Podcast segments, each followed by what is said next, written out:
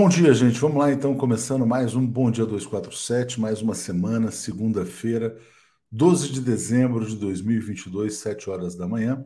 E hoje é o grande dia, chegou o dia da diplomação do presidente Lula, dia tão esperado, dia histórico, né?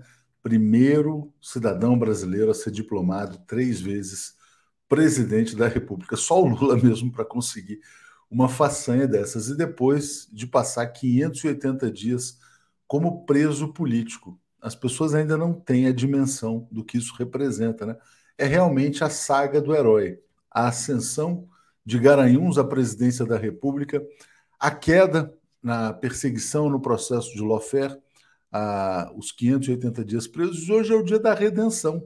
Hoje é o dia da redenção deste herói brasileiro chamado Luiz Inácio Lula da Silva. Bom, é, diz aqui o Manuel Pereira com toda a razão. Hoje é o grande dia. O presidente Lula recebe o diploma que já deveria ter recebido em 2018. É o povo brasileiro voltando a ter direitos e a ser feliz e soberano. Hoje é uma grande vitória do povo brasileiro, uma vitória histórica, né? Por quê? Qual era o projeto dos golpistas? Qual era o projeto do imperialismo? Era a destruição, era a aniquilação do presidente Lula, que ele ficasse para sempre na masmorra de Curitiba, mas houve a resistência, houve a vigília Lula livre, houve a mídia independente, houve a destruição do Brasil pelo golpista Michel Temer e pelo fascista Bolsonaro, os dois mais ou menos igualmente fascistas também, e estamos aí de volta para a reconstrução do Brasil, né? É o melhor presidente que esse país já teve, de fato, né? E aqui, ó, Deura Salles dizendo, lá de Palmacia, Ceará, mais um dia chegou, diplomação do presidente, né? Bom, Jairo Costa diz assim: ó, hoje a Regina Zappa nos mostra no Estação Sabiá 16 horas o que é o maracatu cearense, uma entrevista com Calé Alencar. O maracatu cearense é uma expressão da resistência de um povo oprimido. Vamos acompanhar e vamos acompanhar, obviamente, também a transmissão da diplomação a partir de 13 horas e 30 minutos. A diplomação começa às 14 horas, mas a gente já vai estar ali no esquenta, né? Bom dia, Paulo Leme, sempre conosco aqui. Bom dia. Rafael Mendonça também, todos os dias aqui na TV 247. Deixa eu pegar aqui a Fátima Garcia, dando um bom dia ao presidente Lula. Ana Lúcia Melo, bom dia, Léo. Vou para o TSE de bicicleta para apoiar e festejar a diplomação do nosso Lula. Cuidado com os patriotários, tá? No, no, ao pedalar, mas vamos em frente. Bom dia aqui, pesadelo acabando, como disse o engenheiro socialista. Bom, Vamos relembrar como é que foi a primeira diplomação do presidente Lula, né? Que coisa emocionante. Quem não se lembra dessa fala do Lula em Brasília 20 anos atrás? E eu, que durante tantas vezes fui acusado de não ter um diploma superior, ganho como meu primeiro diploma o diploma de presidente da República de meu país.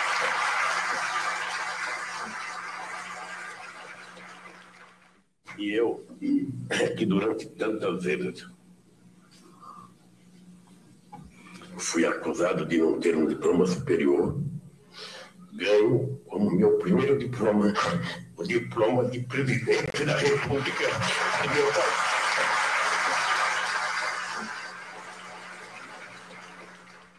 E eu. Três vezes, três vezes. vezes fui acusado de não ter um diploma superior, ganho como meu primeiro diploma o diploma de presidente da República do meu país. Foi demais, né? Realmente isso foi muito emocionante. Eu me lembro realmente. Até agora me emocionei de novo, mas vou trazer aqui o Marcelo Auler para a gente seguir no Bom Dia. Bom dia, meu querido Marcelo Auler, tudo bem? Bom dia, Léo. Bom dia a toda a comunidade 247. Eu, mais uma vez, depois de ter assistido em 2003 a essa histórica transição, agora estou aqui novamente para estar no TSE assistindo essa histórica diplomação. Exatamente, foi 2002, né? A, tra a, transi a, transição foi 2002, finalzinho. 2002 para 2003, foi Réveillon. Eu vim com as minhas três filhas de carro para cá. Um fenômeno, uma grande viagem que nós fizemos. E agora eu estou aqui novamente, pelo 247, presenciando essa nova passagem de governo. O Testemunho Lula assumindo, o Lula assumindo novamente o governo do país para botar ordem na casa. Eu vou iluminar um pouco aqui, que eu acho que está muita sombra no meu rosto. Testemunha da história, né, Marcelo? É. Rosângela Pinheiro, vídeo emocionante. Bom dia, bom dia, minha querida Rosângela Pinheiro, lá do Rio de Janeiro. Bom dia, Thelma. Parabéns, presidente Lula. Agora só faltam 20 dias para a grande festa da democracia. Boa semana a todos, né? É, e relembrar, história... Léo, relembrar toda essa caminhada, né? É isso, a fala. Que foi uma, foi uma, uma campanha precipitada pelo próprio bolsonarismo o Bolsonaro precipitou essa campanha, ainda em meados de 2011, já fazendo a campanha dele, já caçando voto para reeleger. Ele, com as fake news dele, com os robôs. Aliás, esse final de semana, eu soube que o fato de terem desmonetizado vários desses sites de direita eliminaram o dinheiro que eles pagavam os robôs. E aí houve uma queda brutal do bolsonarismo nas redes sociais. Isso me falou uma colega minha que monitora as redes sociais. E o jornal O Globo fez uma matéria com esse monitoramento do Telegram. Entende? Houve uma queda brutal porque houve a desmonetização daqueles sites que espalhavam fake news, que nós sabemos quais são. Não vou ficar falando aqui quais são, porque não importa. Ele está vivendo um ostracismo. Ontem ele ainda reuniu um grupo grande de pessoas em frente ao Alvorada, ficou calado. Sexta-feira ele falou, gerou confusão nas redes. Qual é o vídeo certo? Então, um era de sexta, outro era de ontem, de domingo. Domingo houve uma manifestação aqui na esplanada. Fecharam a esplanada, mesmo assim tinha uma quantidade considerável de gente. Ainda à noite eu tive que ir ao shopping comprar uma comida, não sei o quê. Eu vi muita gente de camisa verde e amarela é, defendendo o Supremo é o povo, aquelas bobagens todas que eles estão falando. Né? Mas ele está entrando no ostracismo e eu não sei se ele vai aguentar. Ele não tem o espírito do Lula, que sofreu derrotas na vida, aprendeu a sofrer derrotas na vida e aprendeu a sobreviver. Eu ainda me lembro, Léo, eu estava em São Bernardo, você estava lá também, me lembro que você estava lá, no dia em que o Lula foi, resolveu se entregar, sem atender a ordem do Moro, demorou. Se apresentar, eu diria, se, eu, eu gosto mais de usar o verbo se apresentar do que se entregar, né? Porque. Que muita gente era contra. E depois eu fui para Curitiba. Cheguei em Curitiba naquela segunda-feira. Ele se apresentou no sábado, eu viajei domingo à noite de São Paulo para Curitiba. Segunda-feira eu estava lá na vigília Lula Livre. O interesse do Moro qual era? Botá-lo naquela sala de dois por dois, três por três, eu não me lembro mais o tamanho, uma sala que só tinha um basculhante, no alto do prédio da Polícia Federal, sobre a desculpa de que estava dando um quarto específico para um ex-presidente para não misturá-lo com os presos da cela. Isso só para que ele ficasse isolado, porque eles achavam que eles iam apagar o Lula. O objetivo era matar, o objetivo era assassiná-lo ali. Não, não sei se chegava Ou tirá-lo da política, né? Ou humilhá-lo, tirá-lo da política. Tiraram da vida pública. Eles achavam que o Lula seria esquecido. Marcelo, o Lula foi preso, cara. Ele foi preso com 75 anos de idade. Pois é. 74, 75 anos de idade. Não é, não é simples, né? Eles achavam que iam acabar com a vida pública do Lula. Está aí. É o primeiro brasileiro a ser reeleito pela terceira vez numa eleição roubada, manipulada pelos bolsonarismos, manipulada pelas fake. E só não foi pior por conta do Alexandre de Moraes. Bolsonaro roubou e perdeu, exatamente. Usou a máquina, usou a, descaradamente, usou a Polícia Rodoviária Federal, fez o Quebrou possível o país. Impossível quebrou o país. O eu país acho que aí tem um exagero, Marcelo. Eu acho que Não. tem um exagero.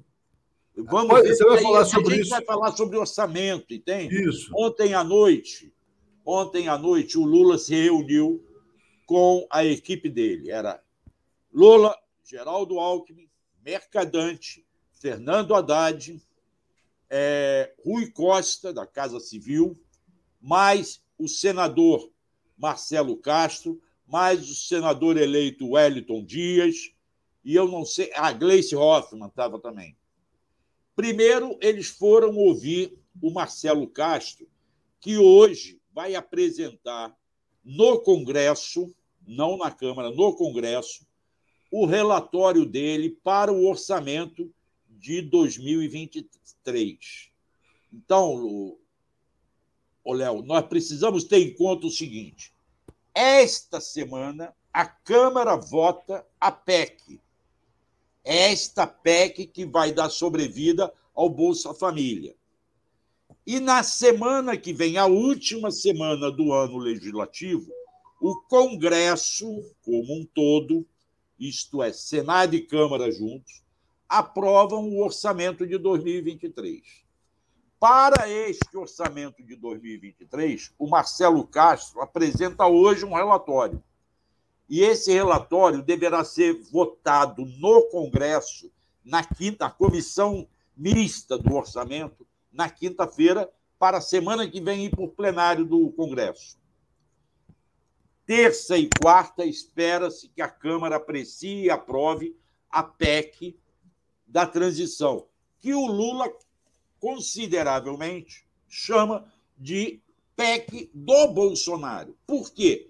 Porque esta PEC vai consertar a ficção que o posto Ipiranga fez como orçamento de 2023. Marcelo, é, eu, concordo parcialmente com você, só quero antes agradecer aqui a Sônia Lacerda, está dizendo que hoje é o dia mais feliz da vida dela, assinante há 29 meses aqui da TV 247. Quem fez uma imagem muito boa a respeito do que está tá acontecendo foi o Bernardo Melo Franco, colunista do Globo. Ele está dizendo o seguinte: se fosse um avião, o Bolsonaro estava entregando o avião em pane seca, né? porque vários ministérios a gente viu o caso, por exemplo, dos bolsistas, o CNPq, as universidades, etc. e tal, sem combustível para rodar. Então, de fato, o Bolsonaro depredou a máquina pública e tem que ser responsabilizado por isso. Agora, eu acho que é só um exagero quando se fala que o Brasil quebrou, porque o Brasil está longe de estar tá quebrado. O Brasil está em condições de retomar o crescimento econômico. Então, tem uma questão seguinte: ele esvaziou o tanque né? mas o, o, país é muito forte ainda. Só isso que eu queria Tá certo, eu concordo com você. Agora vamos aos números. Para você ter ideia, na ficção que o Paulo Guedes fez para como orçamento de 2023, porque ele assume hoje a condição de Ministério da Economia, englobando Fazenda e Planejamento, o que o Lula novamente vai separar, a saúde conta com um orçamento 16,6 bilhões de reais menor do que o orçamento de 2022. E ainda tem uma fila do SUS de cirurgias eletivas que não foi resolvida após a Covid. E ela precisa ser resolvida. Nós não podemos deixar esse pessoal na fila. Vamos no, no, no, na Casa Verde Amarela que ele prometeu, que no caso do Lula vai se chamar Minha Casa Minha Vida. Programa de habitação popular. É habitação popular. Você sabe, você talvez menos um pouco porque mais novo, que desde os anos 60 o, os governos militares construíram o BNH para gerir o Fundo de Garantia de Tempo de Serviço, criado na década de 60, que alimentava os programas de habitação popular. Quantas e quantos milhões de pessoas não compraram seu imóvel através do BNH? Pois bem, sempre houve programa de habitação popular. Para 2023, Paulo Guedes e Bolsonaro destinaram 34 milhões apenas. Segundo Marcelo Castro, em média, no mínimo, seria necessário 10 bilhões de reais por ano. 10 bi. E eles destinaram 34 milhões. Outro ponto que o Marcelo Castro destacou ontem à noite: o DENIT, que há 10 anos recebia, em média, 15 bilhões por ano. Feito o cálculo da inflação desses 10 anos, ele, Marcelo Castro, calcula que hoje deveria ser um orçamento superior a 20 bilhões. Mas o senhor Paulo Guedes, o posto Ipiranga do Bolsonaro, destinou apenas 6,7 bilhões para você manter estradas federais e realizar obras. Esses são alguns números gritantes do orçamento que foi deixado pelo Bolsonaro e pelo Paulo Guedes e que está sendo consertado graças à negociação que o Lula conseguiu, ainda não empossado, fazer com o Congresso para aprovar a PEC de 145 bilhões, que garante o pagamento do Bolsa Família e do benefício de 150 reais para famílias que tenham crianças até seis anos, 150 para cada criança, melhorando a distribuição de renda desse país, por dois anos. Então, ele, ao conseguir isso fora do teto de gasto, liberou verba para refazer o orçamento fictício que o Paulo Guedes deixou. É isso, Marcelo. Paulo Guedes, então, na verdade, quer dizer, como alguém falou, né? Bolsonaro é burro, mas Paulo Guedes é sádico. Ele esvaziou o tanque de todos os ministérios para tentar inviabilizar. Por isso, por isso que a PEC, corretamente, é chamada pelo presidente Lula de PEC do governo Bolsonaro, é para corrigir o orçamento mal feito. Agora, o Brasil não quebra, tá? Esse que é o ponto, porque o Lula não vai assumir, o, Brasil, o Lula vai ter os recursos, a PEC vai ser aprovada nessa semana, nessa comissão mista para ser votada na outra semana. É, e aí o Lula vai ter os recursos para tocar os programas já no começo de governo. Então a máquina não vai parar, por isso a importância dessa PEC, né? Vamos lá, o gente. Cláudio, o Cláudio Pereira está me consertando aqui, dizendo que BNH não era habitação popular, mas para baixa renda. É, que é. você tinha baixa renda, mas o baixa renda na, naquela época, na década de 60, não é o baixa renda de hoje. Nós não tínhamos a quantidade de pessoas, 280 mil pessoas morando na rua como temos hoje. Exatamente. Bom, vamos lá, deixa eu, deixa eu seguir aqui. Ó. Gilberto Geraldi. Léo, quando o STF impediu a transferência de Lula para o presídio de Tremembé, ordenada por Gabriela Hard, certamente impediu sua morte física. Gisele, Bolsonaro é um produto de algoritmos de fake news. A oposição a Lula necessita de estratégia e capacidade de agregação. Por isso, não deverão ser Será que não deverá ser feita por outras forças de direita mais estruturadas? Gisele, nessa semana o jornal O Globo elegeu Tarcísio como novo príncipe da direita brasileira. Então vamos ver se ele também vai ter um gabinetezinho do ódio é, para se projetar. Rosana Santos, Léo, tu interrompes o raciocínio e queres impor tuas verdades. Talvez seja melhor não chamar ninguém fazer sozinho. Rosana, acho que você não está entendendo meu papel aqui, com todo respeito. Eu recebo os convidados, eu ouço os convidados e eu administro o tempo e também coloco meus pontos de vista. Então, isso aqui é um diálogo, né? E a gente tem que administrar o tempo, porque a gente tem várias pessoas que falam aqui. Conto com a sua compreensão.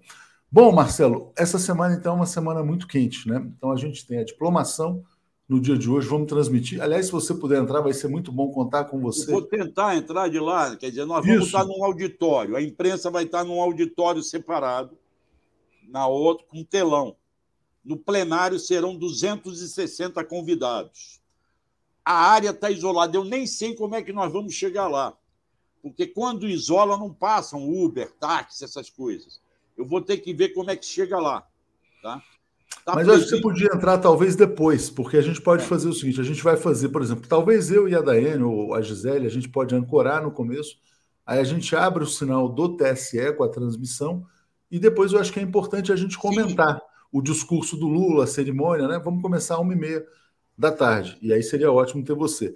Outro, ponto, outro ponto dessa semana é o seguinte: aliás, isso aqui é importante você responder.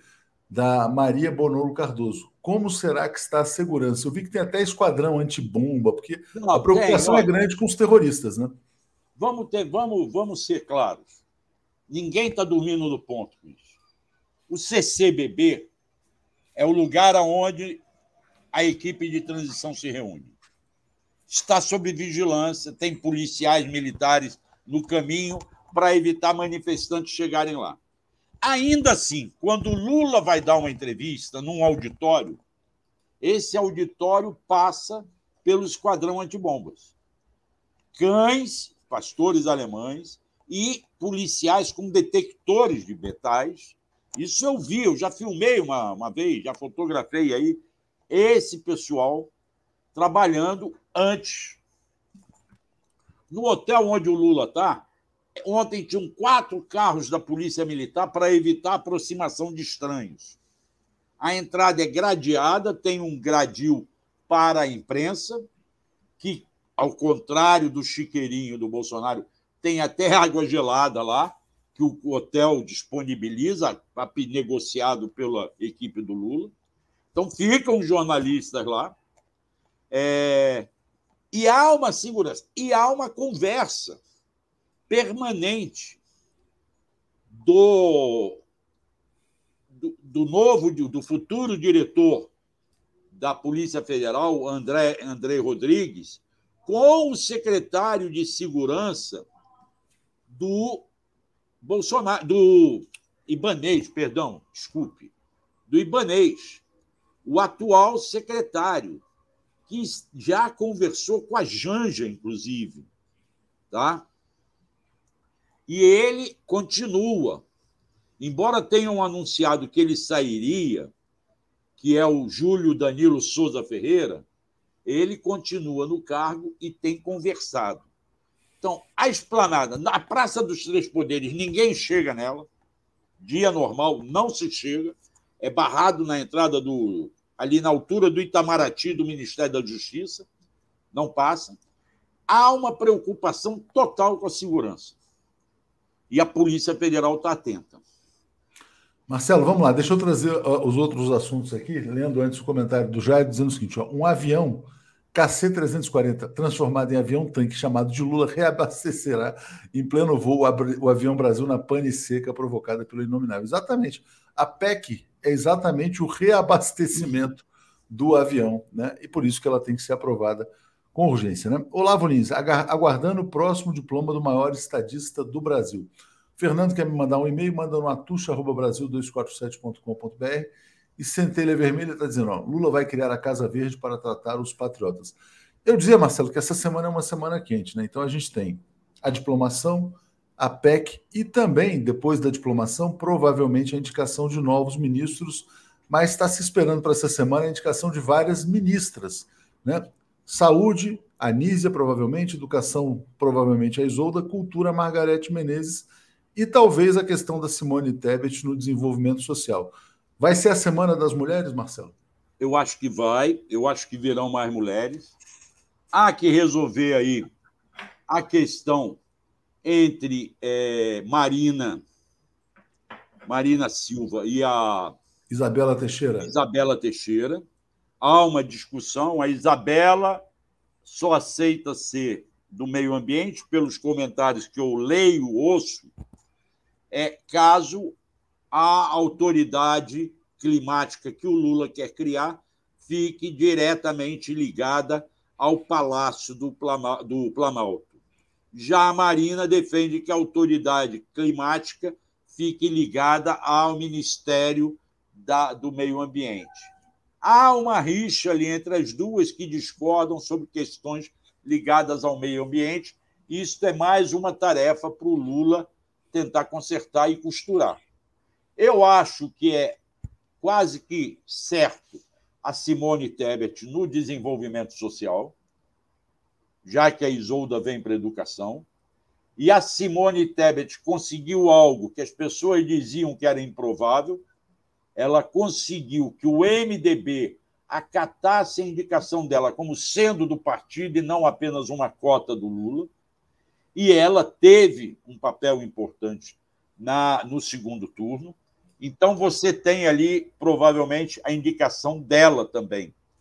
Anísia, segundo me ela já está em Brasília a pedido do Lula, ou se não está, está chegando hoje. Tá? Mas lá dentro da Fiocruz já é dado como certo a indicação dela, já está acertado. Eu não duvido que a Simone já tenha sido convidada e esteja guardando em segredo isso. A Margarete vem da Bahia. Já quem diga assim, são dois ministros da Bahia, já, Rui Costa e a Margarete. E essa pergunta do Rafael, Marcelo, se, se, se, houver de fato o Ministério dos Povos Originários e não uma secretaria, mais uma mulher assume mais uma mulher, mais uma mulher. Mas pode ser uma secretaria com status de ministro. O Lula criou esse status, lembra disso, né? Então pode ser essa. Ser... E aí, na diversidade, o Silvio Almeida, né? Porque vem para os direitos humanos alguém negro. Vai ser um ministro negro, o, o Silvio Almeida, que deve ser anunciado também essa semana dentro dessa diversidade. Agora, o Léo, é preciso estar muito atento para as cascas de banana que estão sendo lançadas. Antes Eu de você mandei... falar delas, Marcelo, vamos tá, só então rodar aqui os comentários aqui, vamos lá. Centelha Vermelha dizendo: ó, a Casa Verde é uma alusão ao alienista do Machado de Assis. Né? Rafael Mendonça sobre o Ministério dos Povos Originários, então Sônia Guajajara, pode ser ministério ou secretaria. E muito obrigado aqui a Maria Margarida. Hoje passa um filme em nossa cabeça, a luta que dura desde 2014, 2015 até os dias de hoje. A luta continua, companheiro. Olha, eu acho, Marcelo, que seria uma coisa fantástica o Ricardo Stucker, né, que tem material de todo esse processo Imagina no dia em que o Stucker parar para fazer um documentário de, todo, de toda essa saga né, que a gente a vem vivendo. Questão é o Stucker parar, né? a questão é ele parar, né? Ele não consegue parar. Ele, o Exatamente. Lula já reclamou que ele não almoça, que o Stucker não tem tempo de almoço. Exatamente. E muito obrigado aqui a Oraldina dizendo, ó, gratificante viver um momento histórico, vocês foram imprescindíveis para a mudança. Fala das cascas de banana aí. Não, é, olha só o que a Veja Rio está noticiando. Eu te mandei uma foto. Vai, vai, entrar na tela aqui agora, pode falar. No último mês do governo, faltando menos de 20 dias, o Banco do Brasil quer levar a leilão a seu prédio principal, a sede do Banco do Brasil, no Rio de Janeiro, na rua Senador Dantas. Chama-se sedã esse edifício. Ele tem 45 andares, 60 mil metros quadrados, um L ponto lá no alto dele. É um prédio histórico lá no Rio de Janeiro e está sendo levado a leilão com lances que devem ser feitos até 20 de dezembro. O lance mínimo é de 311 milhões de reais. Eu me pergunto o seguinte: é hora de fazer isso? No final de governo. Eu já passei isso para a equipe do Fernando Haddad e para a equipe do presidente Lula tomarem conhecimento, porque eu acho que eles precisam impedir esse leilão. Eu não sei se o leilão é necessário ou não é necessário. Se o banco não precisa. Ah, a Veja Rio está dando uma história de que para liberar o prédio para leilão, o Banco do Brasil transferiu seus funcionários para um prédio alugado ao Banco Pactual. BTG Pactual. Bom, BTG Pactual, um dos sócios fundadores foi o Paulo Guedes, né? Pois é. é Não é mais sócio, falando. né? Mas, enfim. Quer dizer, vai para o prédio, o Banco do Brasil paga aluguel e depois vende a sede. Então, é, cara, não é possível fazer um leilão desse no final é. de governo, né? É, olha, se abrir, se destamparem aí, se abrirem a caixa preta, vai aparecer. Aí agora a caixa preta do governo Bolsonaro deve ter muita coisa aí para aparecer, né? Bom, Regiane Menezes está dizendo: grande ganho para o SUS caso a Nízia seja ministra da Saúde. Ela é, é, de fato, quase que uma unanimidade, né? Parece que tem apoio também do temporal, do temporão, né? A Janice, Janilce Guedes Lima está dizendo: TV 247 faz parte da história e protagonista desse apogeu Lula presidente. Como é que vai ser teu dia hoje aí, Marcelo? Você vai para o CCBB? É, eu vou, vou lá, não, eu não vou CCBB hoje. Eu vou botar terno e gravata direto para o TSE. O CCBB hoje eu posso até passar lá, mas deve ter nada. Eu tenho que buscar minha credencial para ir à, a a diplomação é, e depois é chegar no TSE, né? Porque eu não sei como é que está o esquema de, de trânsito lá e vou ficar lá. Depois eu vou acompanhar o que ia acontecer com o Lula, mas acho que o Lula depois volta para o hotel dele, não vai ao CCBB. Amanhã talvez ele apareça lá para dar entrevista. Amanhã tem uma entrevista, está sendo montada uma entrevista do Fernando Haddad, segundo a assessoria dele.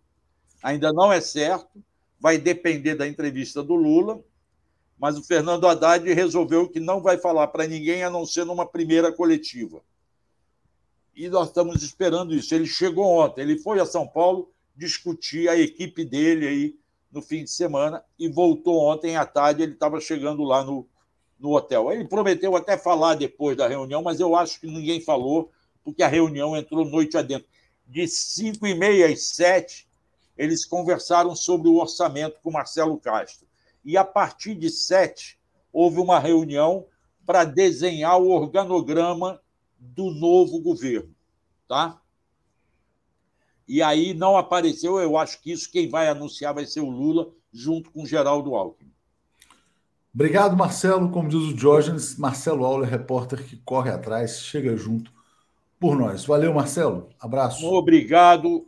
Mais tarde nos falamos. Um bom dia para a comunidade e vamos comemorar porque nós conseguimos chegar lá. É isso muita aí. luta, muito suor, muita briga e muito nervosismo, muita unha ruída também, eu acho. acho que teve gente que roeu muita unha, mas Exato. chegamos lá. É isso aí. Obrigado, Marcelo. Grande Valeu. abraço. Tchau, tchau. Alex Sonic e Paulo Moreira Leite. Bom dia, gente. Bom dia histórico, 12 de dezembro. Aliás, falando em efeméride, hoje é dia de Nossa Senhora de Guadalupe, padroeira da América Latina. Hoje é aniversário de Belo Horizonte também, então, 12 efemérides aí. Bom dia, Paulo, tudo bem? Bom dia, bom dia, Tuxo, bom dia, Alex, bom dia a todos e todas da TV 247.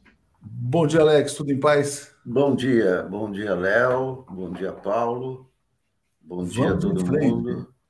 Vamos lá. Bom dia, Brasília. Bom dia, todo Brasília. Foco está em Brasília. Hoje é um grande dia. Aliás, você, vou convidar vocês também para a gente entrar depois. A gente vai transmitir hoje, uma e meia, a cerimônia de diplomação.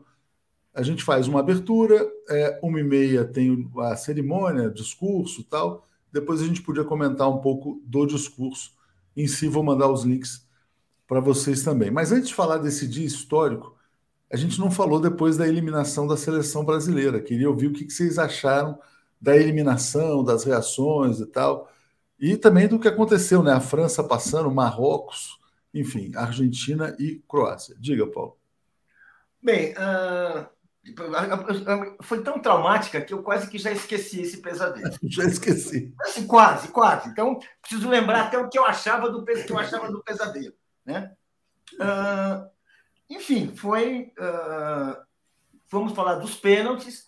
Realmente, os pênaltis mostraram a ausência, hoje, hoje está claro, e, enfim, a ausência de um comandante, que era o Tite, que não escalou, não pensou, não, não, não mediu quem deveria cobrar os pênaltis, não pensou os pênaltis como uma, uma como cinco tentativas, algumas podem dar certo, algumas podem dar errado, mas que você tem que planejar a melhor forma. E ele deixou tudo ficou ali claramente uma coisa assim, absolutamente uh, sem nenhum nexo, né? O primeiro colocou assim aqueles moleques, assim, moleques, desculpa falar, garotos, inexperientes, certamente nervosos, para cobrar os primeiros pênaltis. Até a Monja A Monja Coin saiu do seu retiro espiritual, uma, assim, a, a grande uma liderança do budismo em certos círculos no Brasil, para dizer que essa cobrança não valeu, não podia ser desse jeito. Ou seja, uma coisa óbvia, bem. Só que a Monja Cohen fala isso. A Monja Cohen realmente ela tem interesses múltiplos e generalizados, isso é muito bom. Agora, o, o, o, profissional aí, que é o Tite, não, realmente ele foi um omisso. Ou se, se não foi omisso, foi errado. E aí ficou aquela situação que nós chegamos ao ridículo que o melhor cobrador de pênalti sequer teve a chance de cobrar o pênalti, porque a disputa terminou antes. Então, é isso aí. Eu, eu, eu, nem, eu nem sei, Paulo, se eles treinaram para cobrança de pênalti, porque o Brasil sempre tem essa, essa coisa simpática, assim, somos os melhores do mundo e tal. Eu estava muito feliz pela possibilidade de ter um jogo na terça-feira. É, tem sido agradável, sabe, reunir um pessoal tal. Mas paciência, já passou também no meu caso. Alex, você dizia que hum. já podia acabar com a Copa, a França já ganhou. Você acha que a França já ganhou, Alex? Eu acho. É muito favorita, né? Eu acho que essa Copa é da França. É, olhando os jogos da França, você vê, todos os caras são, não sei, o uniforme é bonito, sei lá, mas o, o uniforme é esse é bonito. Negócio de, esse negócio de pênalti, né? É, vocês, vocês viram o jogo da Alemanha? O Lewandowski perdeu um pênalti. O cara super experiente, super acostumado a decisões. Chutou um pênalti. Na Polônia, Polônia. Você falou Alemanha, Polônia.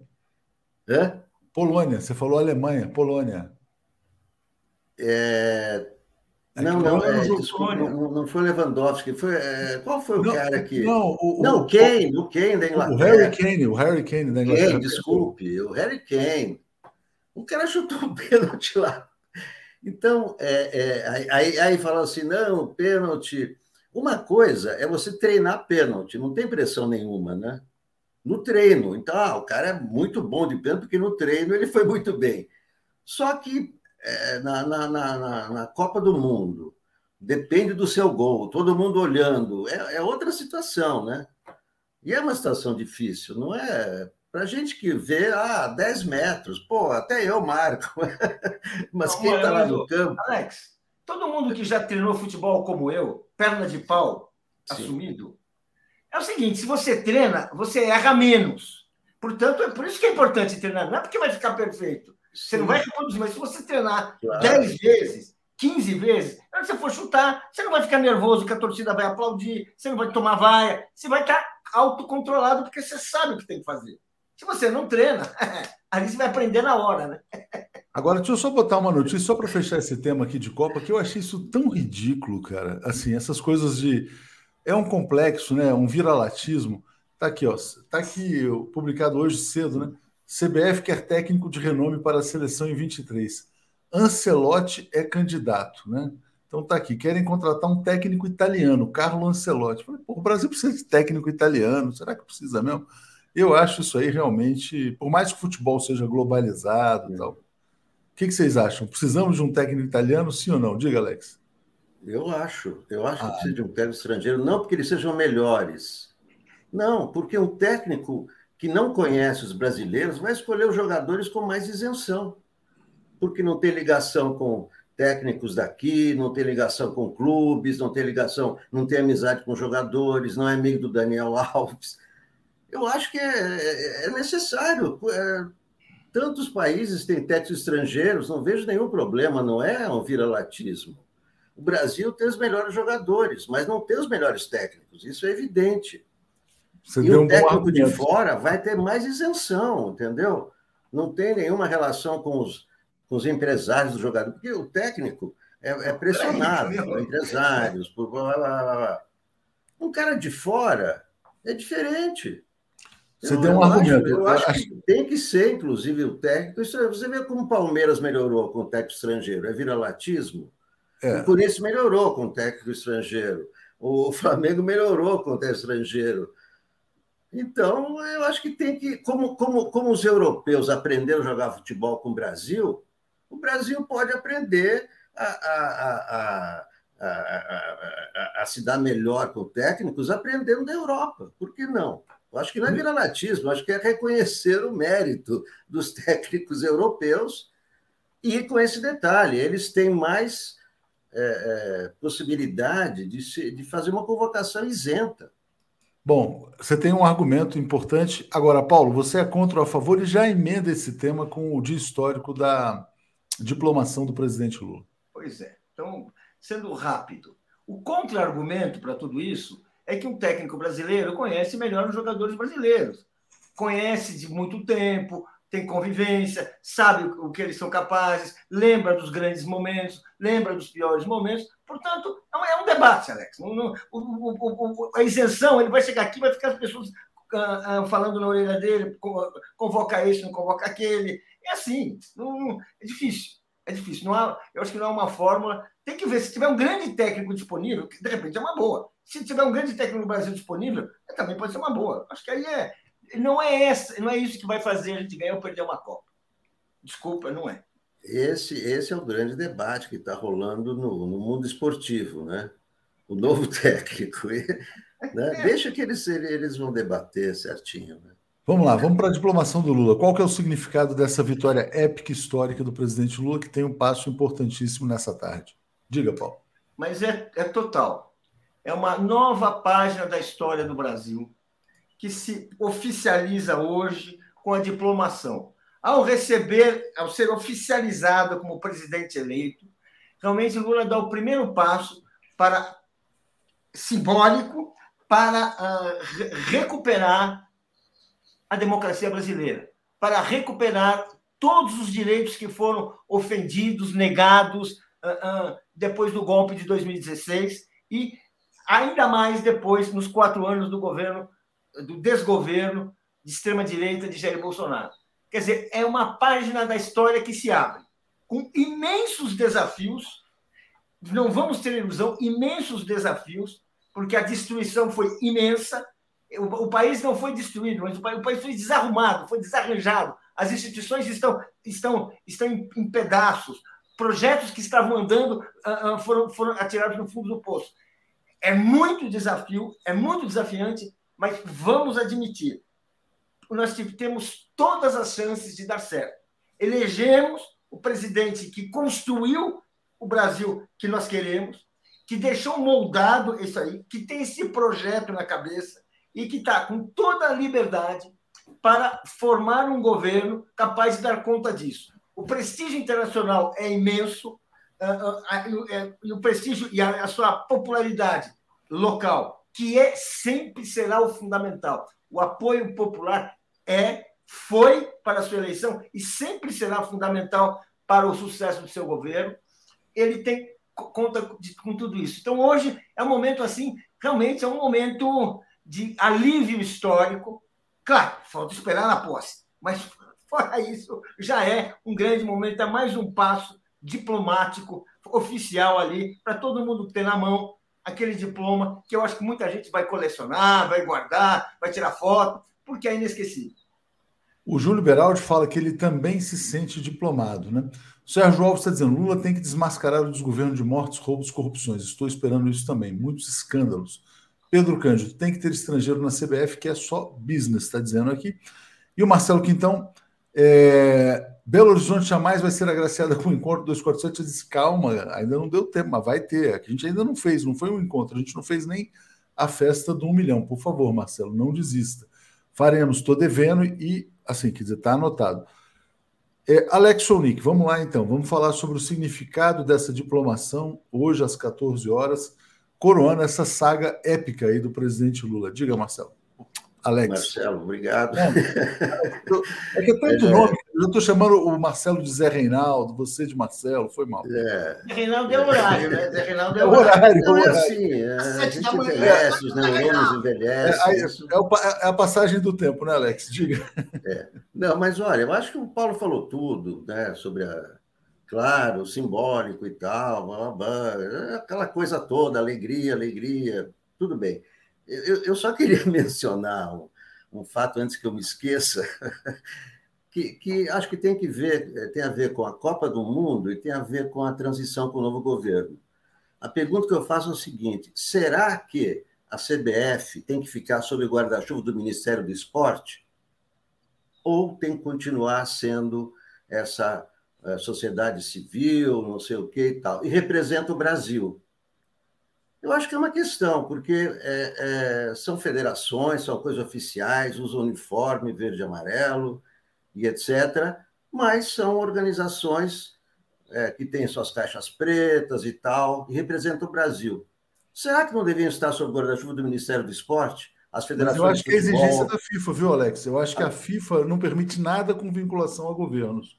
Eu acho, não tenho certeza. essa é uma, é, uma, é uma coisa que eu me questionei também mas é, é, é, confederação de vôlei, confederação de basquete, confederação de jiu-jitsu, sei lá o quê, fazem parte de esporte. Então, né, eu acho que poderiam estar. Sobre... Porque é o seguinte: tudo bem, a, a confederação é, responde à FIFA. Beleza. Mas a confederação pode estar dentro de um governo e responder à FIFA do mesmo é, jeito. Mas eu acho que a FIFA não aceita. Eu, eu acho que é, uma, é só uma questão que eu quero colocar que ficou na minha cabeça. Não, peraí. Imagina quando fosse, quando fosse o governo Lula, a gente acha que o governo Lula ia ter um bom ministro de esportes, ia ter uma boa seleção. Mas quando fosse o governo Bolsonaro, ia ser, dar tudo errado. Quem então, era o ministro do esporte? Você tem Ministério do Esporte no Bolsonaro? Não tem. Não, não, mas se, se, você imagina, então ele bota não um ministro tem. do esporte que vai mandar no quê? Na seleção. Aí não dá, é. pô. É.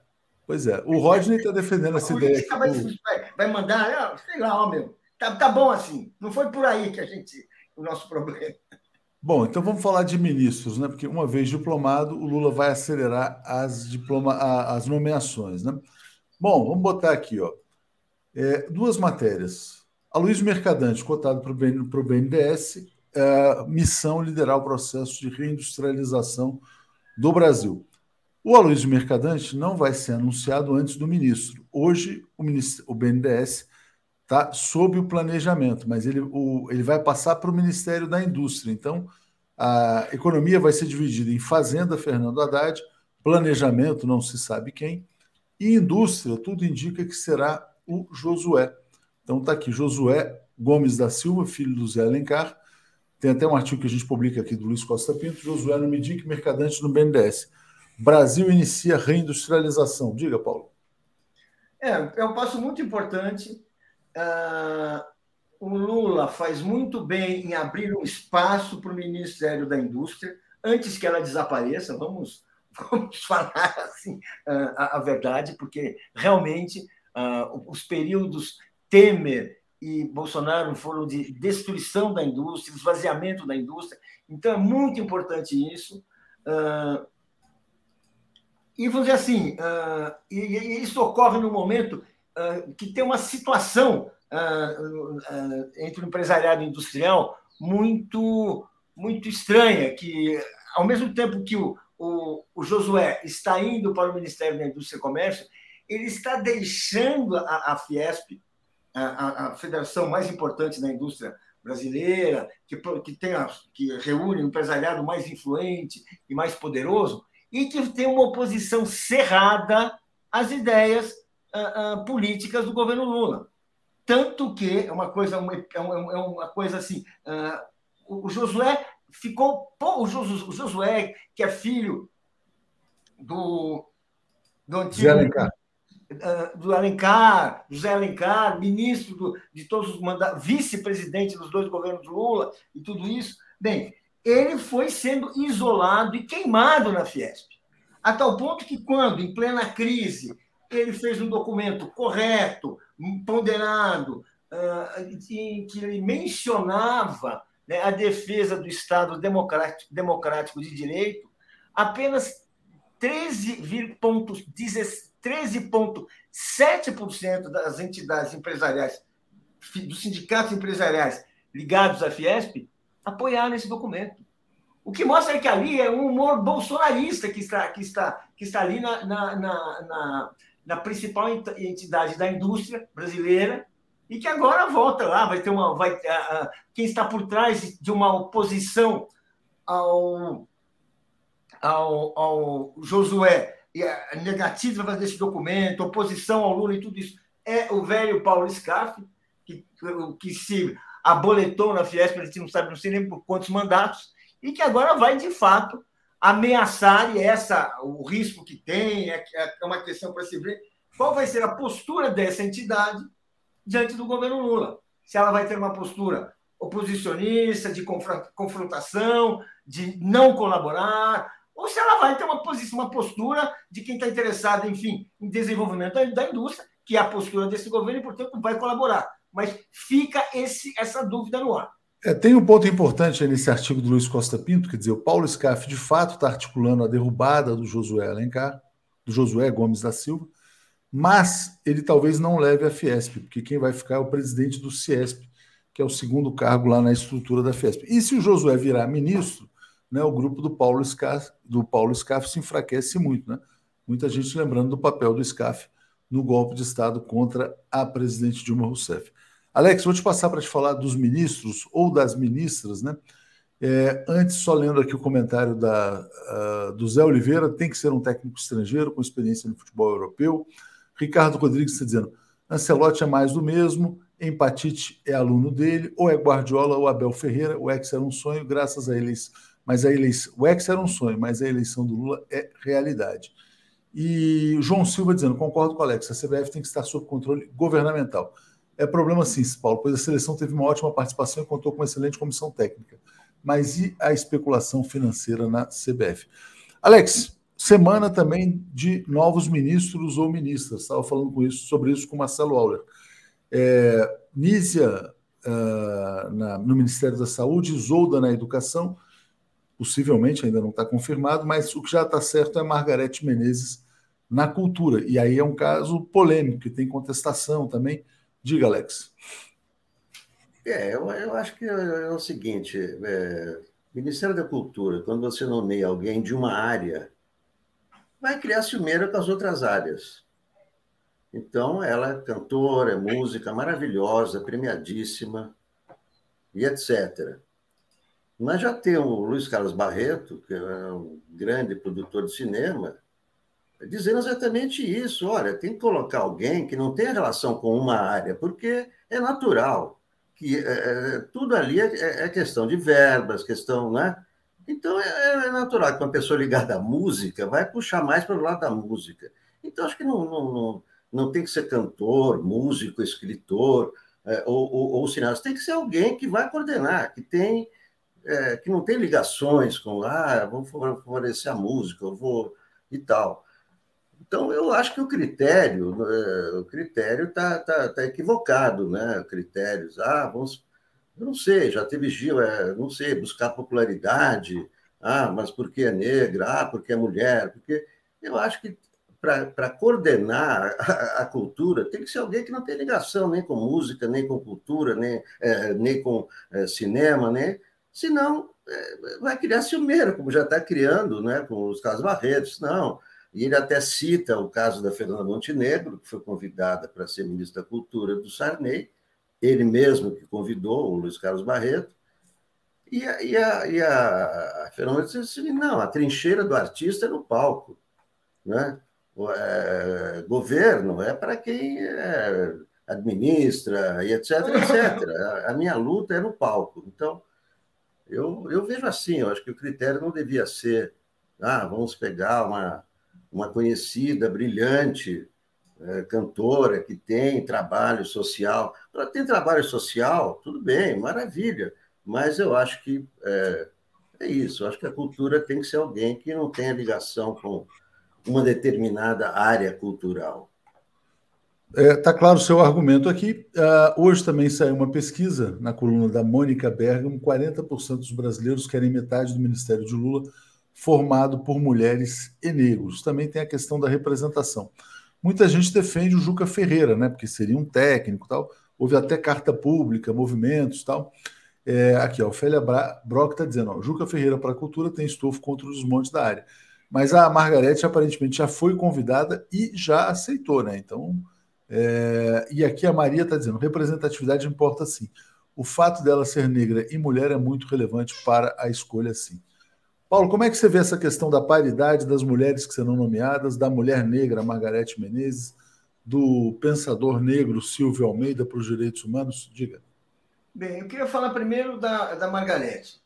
Uh, como, como artista, todos a conhecem como pensadora, como organizadora da cultura, os seus projetos, o que, o que, o que, o que ela fez, o, o, os resultados, nós não conhecemos. Eu não conheço, eu não sei quem conhece. Isso eu acho que, quando se anunciou o, o, o nome dela, eu acho que seria sido útil apresentar, dizer do que ela já fez, por que, que ela se considera que ela é uma boa ministra da cultura e tudo mais, porque eu tenho certeza que deve ser vamos dizer assim, ou pelo menos a gente precisa, para você poder uh, uh, uh, avaliar, você, não basta você conhecer a Margarete Menezes, cantora. Não, você tem que conhecer a, a, intelectual, a ativista, a militante. Isso que você precisa conhecer. E nós não conhecemos. Então, fica uma conversa meio abstrata. Fica, parece que ela vai puxar brasa para sua sardinha, como as pessoas podem achar. E eu acho que não. Primeiro, esse é um governo que tem um presidente. Se o governo vê que tem alguém que está ali prote... puxando brasa para sua sardinha, ele, eu acho que ele vai intervir e falar: Ô ministro, esse é um governo de todos os brasileiros, não só dos brasileiros músicos, dos brasileiros cantores. Eu acho que isso não vai ocorrer. O que me preocupa, eu acho que o argumento do Barretão é um argumento, enfim, ele não, eu talvez não tenha gostado da ideia, não sei qual é, mas se fosse um, um, sujeito de cinema, poderia ter sido também um ótimo ministro. Se fosse um escritor, ele ia proteger escritores? Não sei. Porque na cultura também é uma coisa diversificada, né? Então, então assim, eu, gost, eu fiquei. Eu acho que estão devendo. E seria bom que, quando for, quando ela tomasse posse, antes da posse, ela fosse apresentada ao país. Porque o Brasil é um país de cultura, é um país que a cultura popular é essencial. O fato dela ser mulher e ser negra, eu acho importante. Não é para mim assim uma carteira de visitas, não. É, mas eu acho um dado importante uh, do Brasil esse espaço que negros e mulheres estão, estão conquistando. E eu acho isso muito importante. Tenho certeza que isso aí é um, é um elemento enriquecedor da gestão, é um outro olhar, é, é, uma, é uma outra memória. Tudo isso é muito importante. Agora, eu queria saber mais, um pouco mais do trabalho dela, o que, que ela já fez, as ideias que ela tem para a cultura, onde ela vê lacunas, onde ela acha que tem que ser. Isso que eu preciso saber, que nós gostaríamos de saber, para poder fazer uma avaliação, para poder conversar com base. Chico Teixeira, Margarete Menezes tem estofo para ser ministra. Lembramos que Gil também foi criticado no início, mas teve ótima gestão. Né? E tem equipe técnica também, né? É, vamos lá, Vinícius Boixá está dizendo que Margarete dirige uma ONG, é gestora social. É, Alex, você queria falar sobre o Aras, que vai ficar até setembro, né? Se isso pode significar algum problema para o presidente Lula. Agora, existe uma pressão do, do governo eleito para afastar a Lindora. A Lindora, que é subprocuradora, que é muito bolsonarista. O Aras é um cara que compõe mais politicamente. Como é que você está vendo o caso da PGR, Alex? Não, eu acho difícil afastar a Lindora, né? Eles, eles vão ficar até setembro, né? A gestão do Aras vai até setembro. Eu acho complicado isso aí de, de querer afastar a Lindora, não é? Porque ela é bolsonarista. Não acho que não não é um argumento forte. Vai ter que aguentar é, o Aras até setembro, com Lindora e tudo. Agora, qualquer ato da PGR depois passa pelo STF, né? Então, no, é, a Lindora está tá lá cumprindo um papel horroroso, né? É, recentemente ela até foi, ela foi favorável ao bloqueio nas estradas, né? E tudo isso. Agora, eu acho que para atrapalhar o governo Lula até setembro, é, é, pouco tempo, né? nove meses não dá, e qualquer decisão vai passar pelo, pelo STF. Agora, eu acho que insistir nessa de querer afastar a Lindora, eu acho, eu acho que não, não, não vai, não vai acontecer, porque o, o tem mandato até setembro, vai ter que aguentar até setembro. Acho que é, pressionar para ela sair, não, não, não, vejo, não vejo muita efetividade nisso. Não. Vinícius Boixá, voltando ao tema da cultura, dizendo a área da cultura sempre foi assim, pouco orçamento e muita treta. Bom, vou botar uma notícia do fim de semana aqui, que foi do Tarcísio, né? Bom, Tarcísio foi objeto de um editorial do jornal O Globo no domingo, é, dizendo que ele é a nova cara do conservadorismo democrático. Então, o Globo elegeu Opa. o príncipe da direita. Aí o Tarcísio, que tinha dito que não é bolsonarista raiz, deve ter levado uma prensa e fez um post no Twitter dizendo gratidão eterna a você, meu grande líder, Jair Bolsonaro. Né? Ele está querendo se desgarrar, mas não consegue completamente, e existe uma aposta da direita tradicional no Tarcísio. Diga, Paulo. Olha, a aposta é essa mesma. A direita tradicional, vamos falar, é aquela que no frigir dos ovos apoiou Jair Bolsonaro. Assim, alguns fecharam, taparam o nariz, outros nem isso foram de malas e bagagem com o Bolsonaro, e por isso que o Bolsonaro teve grande votação em São Paulo. É por isso que, por exemplo, na Fiesp, o, o aliado do Bolsonaro, uh, uh, uh, ele, ele, ele, ele, é, é praticamente um manda-chuva na entidade até hoje, embora não seja nem mais presidente. Ou seja, é, é, é, uma situação muito clara, e, mas que tem agora um jogo, porque o Bolsonaro ficou muito queimado. Então, o Tarcísio, que quer se reconciliar com a elite, ele precisa, de vez por outra, demonstrar uh, uh, distanciamento do Bolsonaro. Mas ele não pode se afastar muito do Bolsonaro, porque o Bolsonaro tem voto. E se ele tiver um projeto nacional, ou mesmo um projeto para se reeleger governador em São Paulo, ele não poderá dispensar o Bolsonaro. Pode esconder, pode pedir para o Bolsonaro não fazer barulho, não aparecer muito, votar em, por baixo do pano, qualquer coisa assim. Mas ele não pode, porque ele é, não só ele é produto do, do bolsonarismo, o bolsonarismo está aí. E se o Bolsonaro, como pessoa, tende a se esvaziar, essa extrema-direita não acabou. Exatamente. Alex, como é que você vê essas coisas, esse movimento do Tarcísio e também essa, vamos dizer assim, esse editorial, essa ideia de que ele é a nova cara da direita brasileira? Diga, Alex. É, tem que lembrar ele a maldição dos governadores paulistas, né? O governador paulista não chega a presidente. Mas o, o, esse negócio dele ficar se equilibrando, né, com o pé em cada canoa, a partir do dia 1 de janeiro, o poder está com Lula e não com Bolsonaro. Então, ele tem que negociar com Lula. O, partido dele, tá, o partido dele, não o partido dele, mas o, é, o partido que é sócio dele, que é o partido do Gilberto Kassab, está fechando acordo com Lula. Então, quando muda o poder, o cara pode fazer post. Uma coisa é fazer post, mandar cartão postal, mandar cartinha para o Bolsonaro, mandar coraçãozinho para o Bolsonaro. Mas no dia a dia, ele sabe que ele está no governo Lula. Então não tem jeito. O que, que ele vai. Tá, tá bem, né? obrigado, Bolsonaro e tal. Agora, qual é o poder do Bolsonaro a partir de janeiro? Para um governador. Eu digo, para o governador, Bolsonaro pode ter seus bolsonaristas e etc. Mas para o governador de São Paulo, qual é a importância que vai ter um Bolsonaro para o governo de São Paulo? A importância para ele é o, é o Lula. A importância não, é com quem ele tem que lidar. E o Kassab está ali fazendo meio de campo. Então, não tem como ele é, obedecer a ordens do Bolsonaro. Vai obedecer que, ó, oh, você não vai se encontrar com Lula. Sabe? Não faz sentido, porque o Bolsonaro não vai ter mais poder a partir de janeiro. Sobre governadores, pode ter seu poder de bolsonaristas e tal, que inclusive minguou, né? É, as redes sociais, né? todo esse tempo que ele ficou quieto aí. Mas, enfim, eu acho que a partir de janeiro, a conversa é com Lula e não com Bolsonaro mais. Obrigado, Paulo. Obrigado, Alex. Vamos seguir então aqui com o Breno e com o Daphne. Valeu, gente. Tchau, obrigado. Apresentação de Daphne Ashton. Bom dia, gente. Bom dia, Daphne. Bom dia, Breno. Tudo bem, Daphne? Bom dia, Léo. Bom dia, Breno. Bom dia, comunidade. Tudo bem? Grande dia, né, Léo? Grande dia, dia histórico, né? O dia da diplomação realmente é um momento importantíssimo. Diga, Breno, bom dia, tudo bem? Bom dia, Léo. Bom dia, Daphne. Bom dia a todos e todas que nos acompanham. Vamos lá, deixa eu só agradecer aqui a dois superchats que chegaram aqui. A Elaine da Costa dizendo: cultura terá papel fundamental para a politização das massas em todas as áreas. Música, arte e cinema também acho que a cultura é um dos ministérios mais importantes nesse novo ciclo. Joaquim Nogueira, em Cabo Frio, Rio, a concessionária de água potável cobra caro demais para os padrões do Cabo Friense.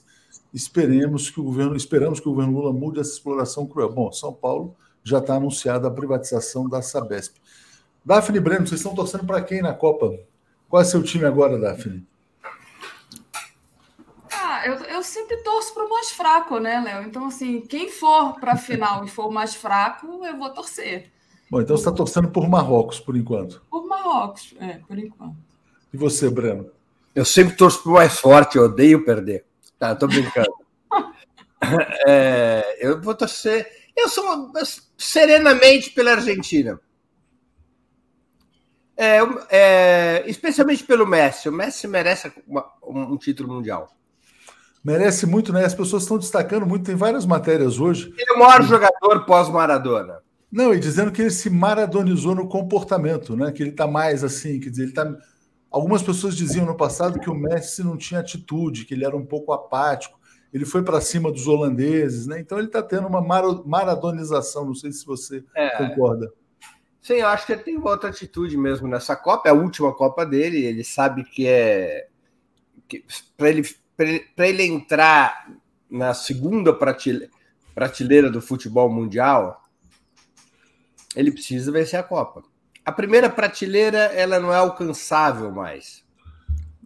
É, e eu, eu queria também comentar com vocês. Eu não sei Segunda, se... onde está o próprio Maradona, uhum. é, ele precisa vencer o Mundial.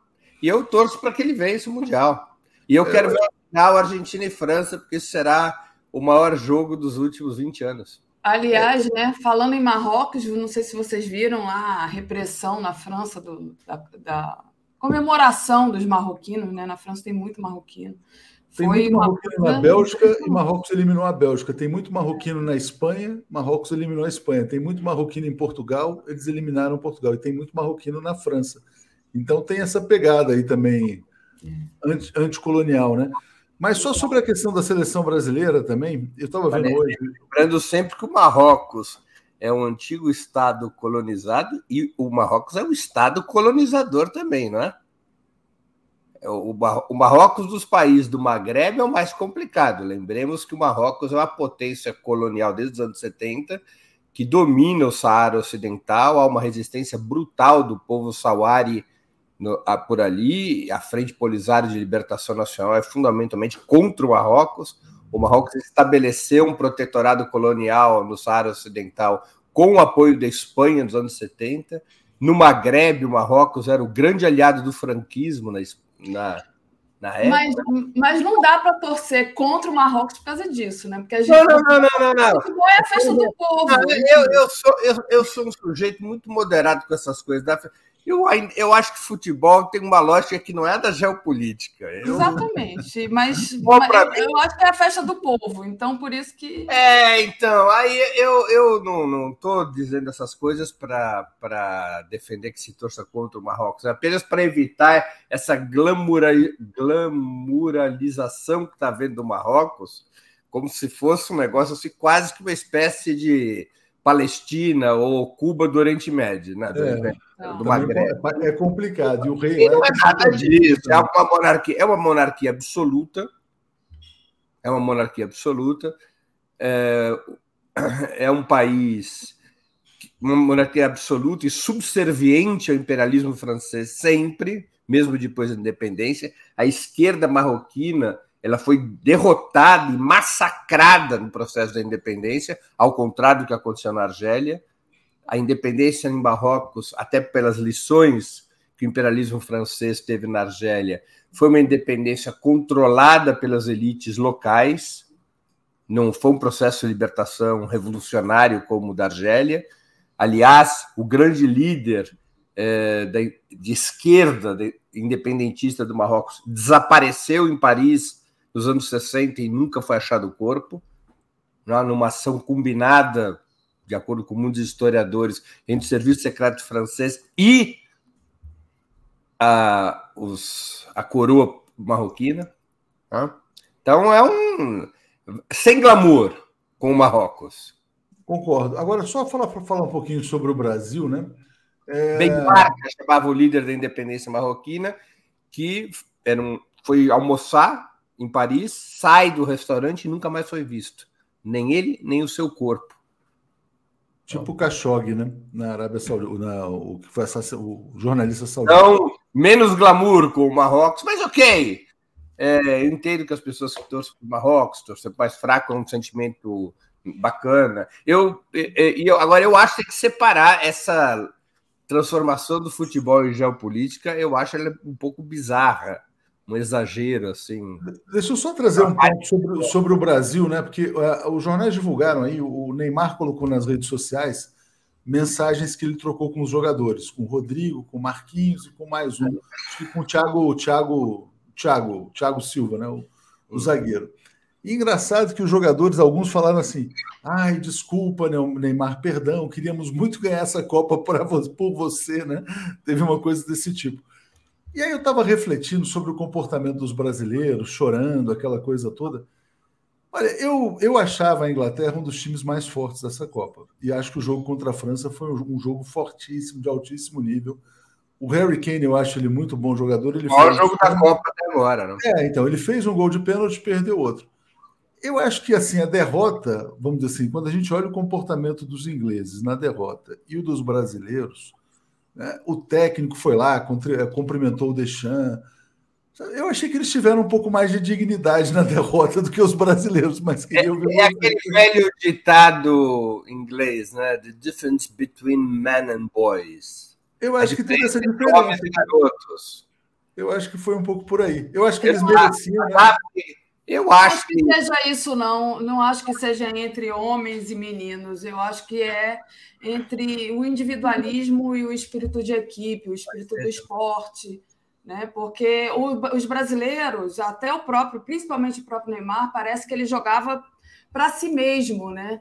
Inclusive as desculpas, a gente queria que você ganhasse essa Copa para o Neymar, é como se fosse um projeto individual e não dá para jogar um esporte de equipe com um projeto individual na cabeça. Então, a cultura atual dos jogadores brasileiros é em si mesmada, eles olham para si próprios. É Exatamente. É totalmente diferente de como era a cultura do futebol antes dos anos 90, que era uma cultura de representação do país. Então, é, é um negócio muito estranho isso. Quer dizer, é, é uma. Eles são o centro da Copa, não é a representação do país. Isso a Dafra tem toda a razão. Tem toda a razão. Agora, é, e é uma coisa curiosa como isso afeta o comportamento, porque, por exemplo, os jogadores brasileiros eles são de uma fragilidade emocional, exatamente. Eu acho é que. chato isso tem a ver com ensimesmamento, né? É, com essa lógica de se colocar a si próprio no centro da, da situação, eles têm um comportamento na derrota que é muito estranho. Você pode olhar as outras equipes. Eu não estou dizendo que não vai ter ali um ou outro, o próprio Cristiano Ronaldo chorou, mas o Brasil fica. Os jogadores brasileiros ficam espatifados, eles se desmontam emocionalmente. Se desmontam.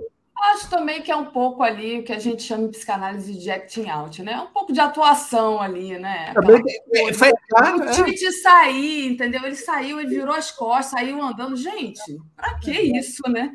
É, sobre essa questão de representação do país, né? Eles voltaram, ao, a seleção volta ao Brasil, né? Eu me lembro, eu me lembro muito da Copa de 82. A seleção voltou ao Brasil, foi uma comoção mesmo derrotados, desfilaram em carro aberto, foi uma homenagem em geral. Todos voltavam para o Brasil. Nesse ano, dos 26 jogadores, três voltaram para o Brasil. Né? E agora já estão querendo que o técnico seja estrangeiro esse. E você vê como é, foram raras nas entrevistas ou nas redes sociais de jogadores. A exceção foram o Richarlison, o Rodrigo também. Nas redes sociais, não nas entrevistas o Neymar, de forma nenhuma, eles não pedem desculpas à torcida, eles pedem desculpas a si mesmos. Eles explicam a si mesmos. Eu me lembro, eu sou mais velho que o, bem mais velho que vocês. Eu me lembro que eu era muito garoto na Copa de 66 e ficou marcada para mim quando o Pelé chega no Brasil, né, Pelé, Tostão, Gerson, jogadores que tinham perdido 66, o Pelé, que era um pouquinho maior que o Neymar, vamos combinar. Ele Só um pouquinho, né? Só um pouquinho. Ele pede desculpas ao povo brasileiro por não ter vencido a terceira Copa seguida. Peço desculpas ao povo brasileiro. Nós não estivemos à altura da confiança que o povo brasileiro depositou em nós. Infelizmente, não conseguimos cumprir com o que era nossa obrigação com o povo brasileiro. Ele não fala de si próprio, ele não se explica, não se justifica. E, curiosamente, Bruno, o Neymar falou o seguinte: que ele não sabe se vai jogar mais pela seleção brasileira, porque ele não sabe se que ele tem que cuidar da sua saúde mental. Ele não sabe se a, sua, se a saúde mental dele aguenta Mas jogar. Mas olha só, seleção. o discurso do Pelé. O, Pelé se coloca como um soldado a, a, é, a serviço do Brasil, né? Então ele pede desculpa. O Neymar ele não se coloca nunca assim. Ele sempre se coloca como ele, Neymar. Inclusive o discurso lá do coleguinha dele, esqueci o nome agora do outro jogador, que disse que os brasileiros não estão à altura de Neymar. Gente, aquilo ali foi muito sintomático. É, o Rafinha se queimou, né? O Rafinha joga bem, mas ele se queimou. O futebol, o futebol no Brasil, ele é uma espécie de soft power nesse sentido. É uma guerra sem armas. A, a maneira pelo qual o Brasil encontrou de ser um grande país muito pobre, muito desigual, é, de estar na altura das grandes nações e ser vitorioso sem enfrentar uma guerra é o futebol, é a guerra sem armas. O futebol... Mas que, que, que tem esse discurso da meritocracia, né, Breno? Hoje, né? Hoje. Hoje não, não, eu dizendo, na sua construção histórica, ela, ela, ela foi isso. O futebol virou uma identidade nacional não é, não foi pelo seu aspecto lúdico, não foi por entretenimento, não foi porque as pessoas gostam mais de futebol do que de outros esportes, é porque no futebol o Brasil encontrou sua presença no mundo. Ou seja, no que que o Brasil era melhor que qualquer outro país? Em qual guerra, qual guerra que o Brasil disputava e ganhava? A do futebol. O futebol faz parte da identidade de um país gigantesco e pobre. O futebol não é entretenimento no Brasil, é coisa claro. séria. Não, e é o esporte mais amado no mundo, mais admirado, né? Então, acho que isso realmente contribui muito para o soft power. O Mário César faz essa pergunta, só vou ler um comentário antes aqui da Elizabeth, dizendo: ninguém aguenta mais a intromissão de militares nas instituições civis republicanas. Todas as crises têm o dedo deles, né? É, bom, é, ele botou Léo Brano, mas vou botar para a Daphne a questão. O que, que acham da seleção com maioria de jogadores no Brasil? Eu sou completamente favorável. Agora o futebol brasileiro tem dinheiro, os times estão ficando ricos, tem que se fazer uma Superliga no Brasil. E acho que é o seguinte: tem que retomar a identificação entre a seleção e os torcedores. A gente vai ver uma Copa, a gente não conhece ninguém. Os caras nunca jogaram aqui. Dizer, o cara fala, muito prazer, eu jogo pela seleção brasileira. Você conhece na Copa do Mundo, enfim. Eu acho que tem que ter um pouco de valorização do futebol. Do, quer jogar na seleção? Então vem jogar no Brasil um pouquinho. Já são todos milionários também. O que, que vocês acham? Diga, Breno e Daphne. Vamos lá. Ai, Breno. Não, é, é, é complicado. Se, se isso for a partir de um decreto, só pode jogar na seleção quem jogar no Brasil, o Brasil vai ter problemas sérios para disputar Copas do Mundo, porque a quali... não tem uma seleção forte a partir somente com jogadores brasileiros.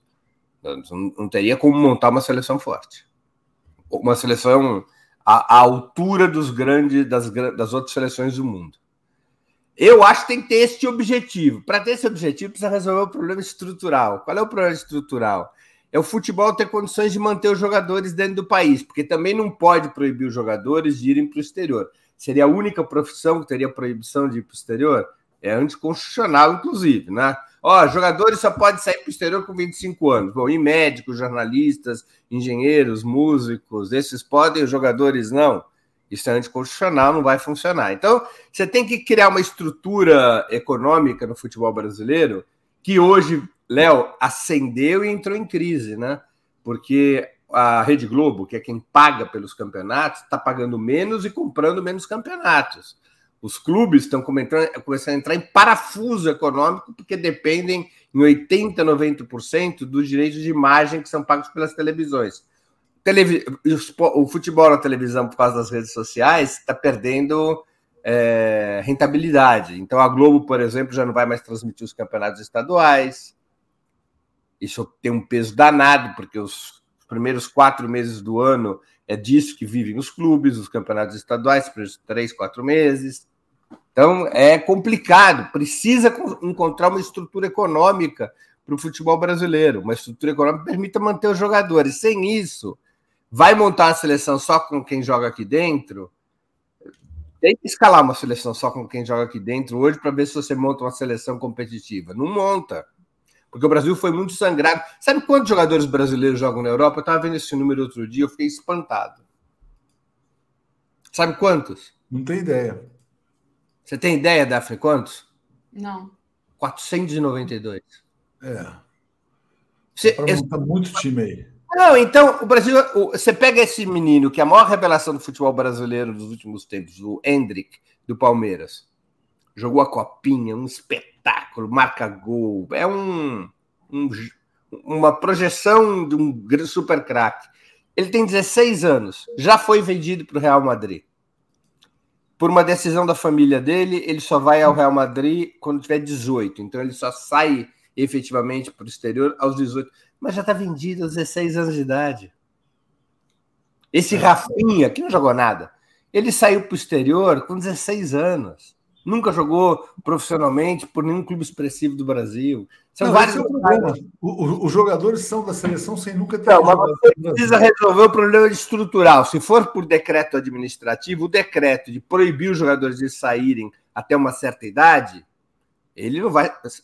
Legalmente, é, é, ele não tem amparo constitucional. É, gente, a outra... eu, vou, eu, vou, ler os comentários. Como a, a, vamos dizer assim, a seleção, do, a diplomação do Lula é o tema central. Só vou ler os comentários finais e vou passar para você, Daphne, aqui. Ó. A Anne Walsh dizendo: seleção feminina rasa, o silêncio ensurdece. Rony Von defende a ideia de só jogadores brasileiros, Vermelho Pimenta também. E Euclides dizendo que temos que desmilitarizar todos os esportes. Breno, Daphne, vou deixar com vocês aí. Vou estar aqui escutando. Valeu, gente. Boa semana Valeu. aí para todos. É, Breno, a gente já avançou um pouquinho no tempo com essa questão do futebol, né? Então, queria trazer para você a questão é, justamente da, da política e hoje, desse dia importante de hoje. Inclusive, fomos aqui cobrados, por que, que nós estamos, não estamos falando da situação no Peru? Vamos estar tá na nossa pauta, vamos falar daqui a pouquinho, mas queria é, que você falasse um pouco dessa questão da diplomação, né? Muita gente preocupada com a questão da segurança. Tem uma matéria no 247 dizendo que vai ter um mega esquema de segurança para a diplomação. Qual a expectativa para para a diplomação, Breno? E essa questão da segurança te preocupa em? Não. O esquema de segurança é, é muito robusto em Brasília. Muito robusto.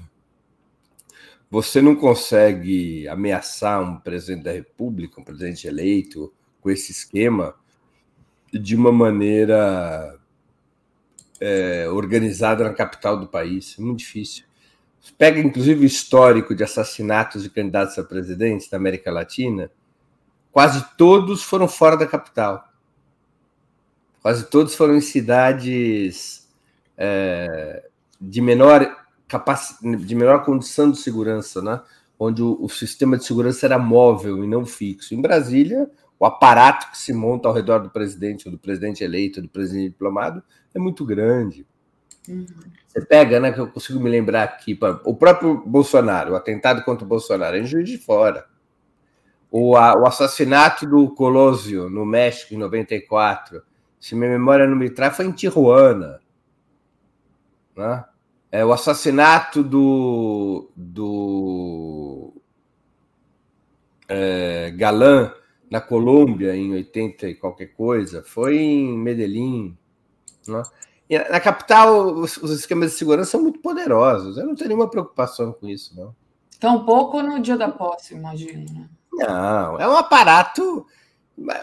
Giga... Você teria. A única possibilidade seria algum parlamentar matar o presidente da República na, na, na hora do juramento constitucional na posse. Uhum. Ou um tiro de fuzil. É, eu nem sei, eu não sou não, não conheço exatamente o alcance de uma bala de fuzil, desses fuzis modernos, uma, um tiro de fuzil é quando ele estiver no parlatório, mas da onde? Porque no parlatório você teria que estar posicionado no, no prédio do Congresso. Seja, é uma. E é, tudo é controlado. Quando há o aposta no parlatório, tudo aquilo ali é controlado pelo. pelo né? É, não tem espaço. Então não tem. Não, não vamos. É, esse tipo de fobia não precisa fazer parte dos cidadãos comuns. Tem profissionais que são pagos para isso e cuidam da conta. Não vamos entrar em paranoia por isso. Não vai. O Dino disse que não há possibilidade, inclusive convocou a todos, né, para ir para Brasília no dia da posse. É, não tem nenhuma. Vai ser bonita. Não tem nenhuma possibilidade. Isso aqui não.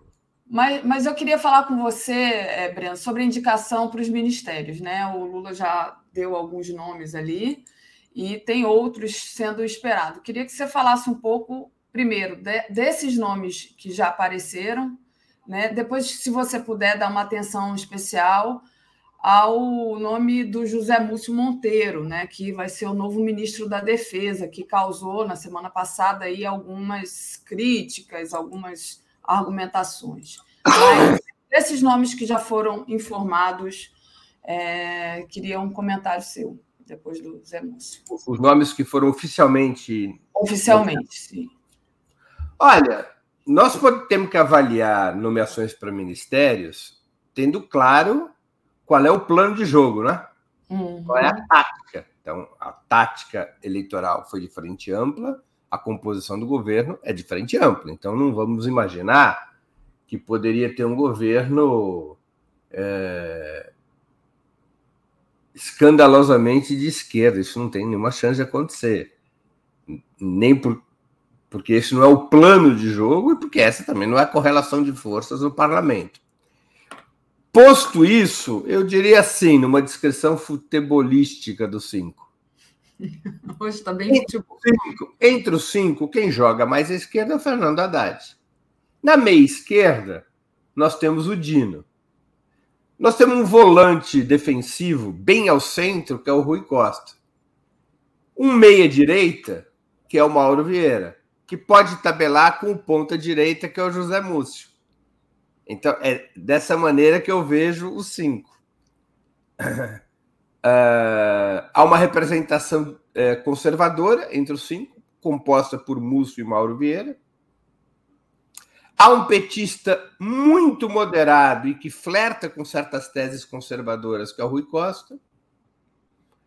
E há um petista, que é o Fernando Haddad, que o mercado não o queria. Foi uma nomeação anti-mercado.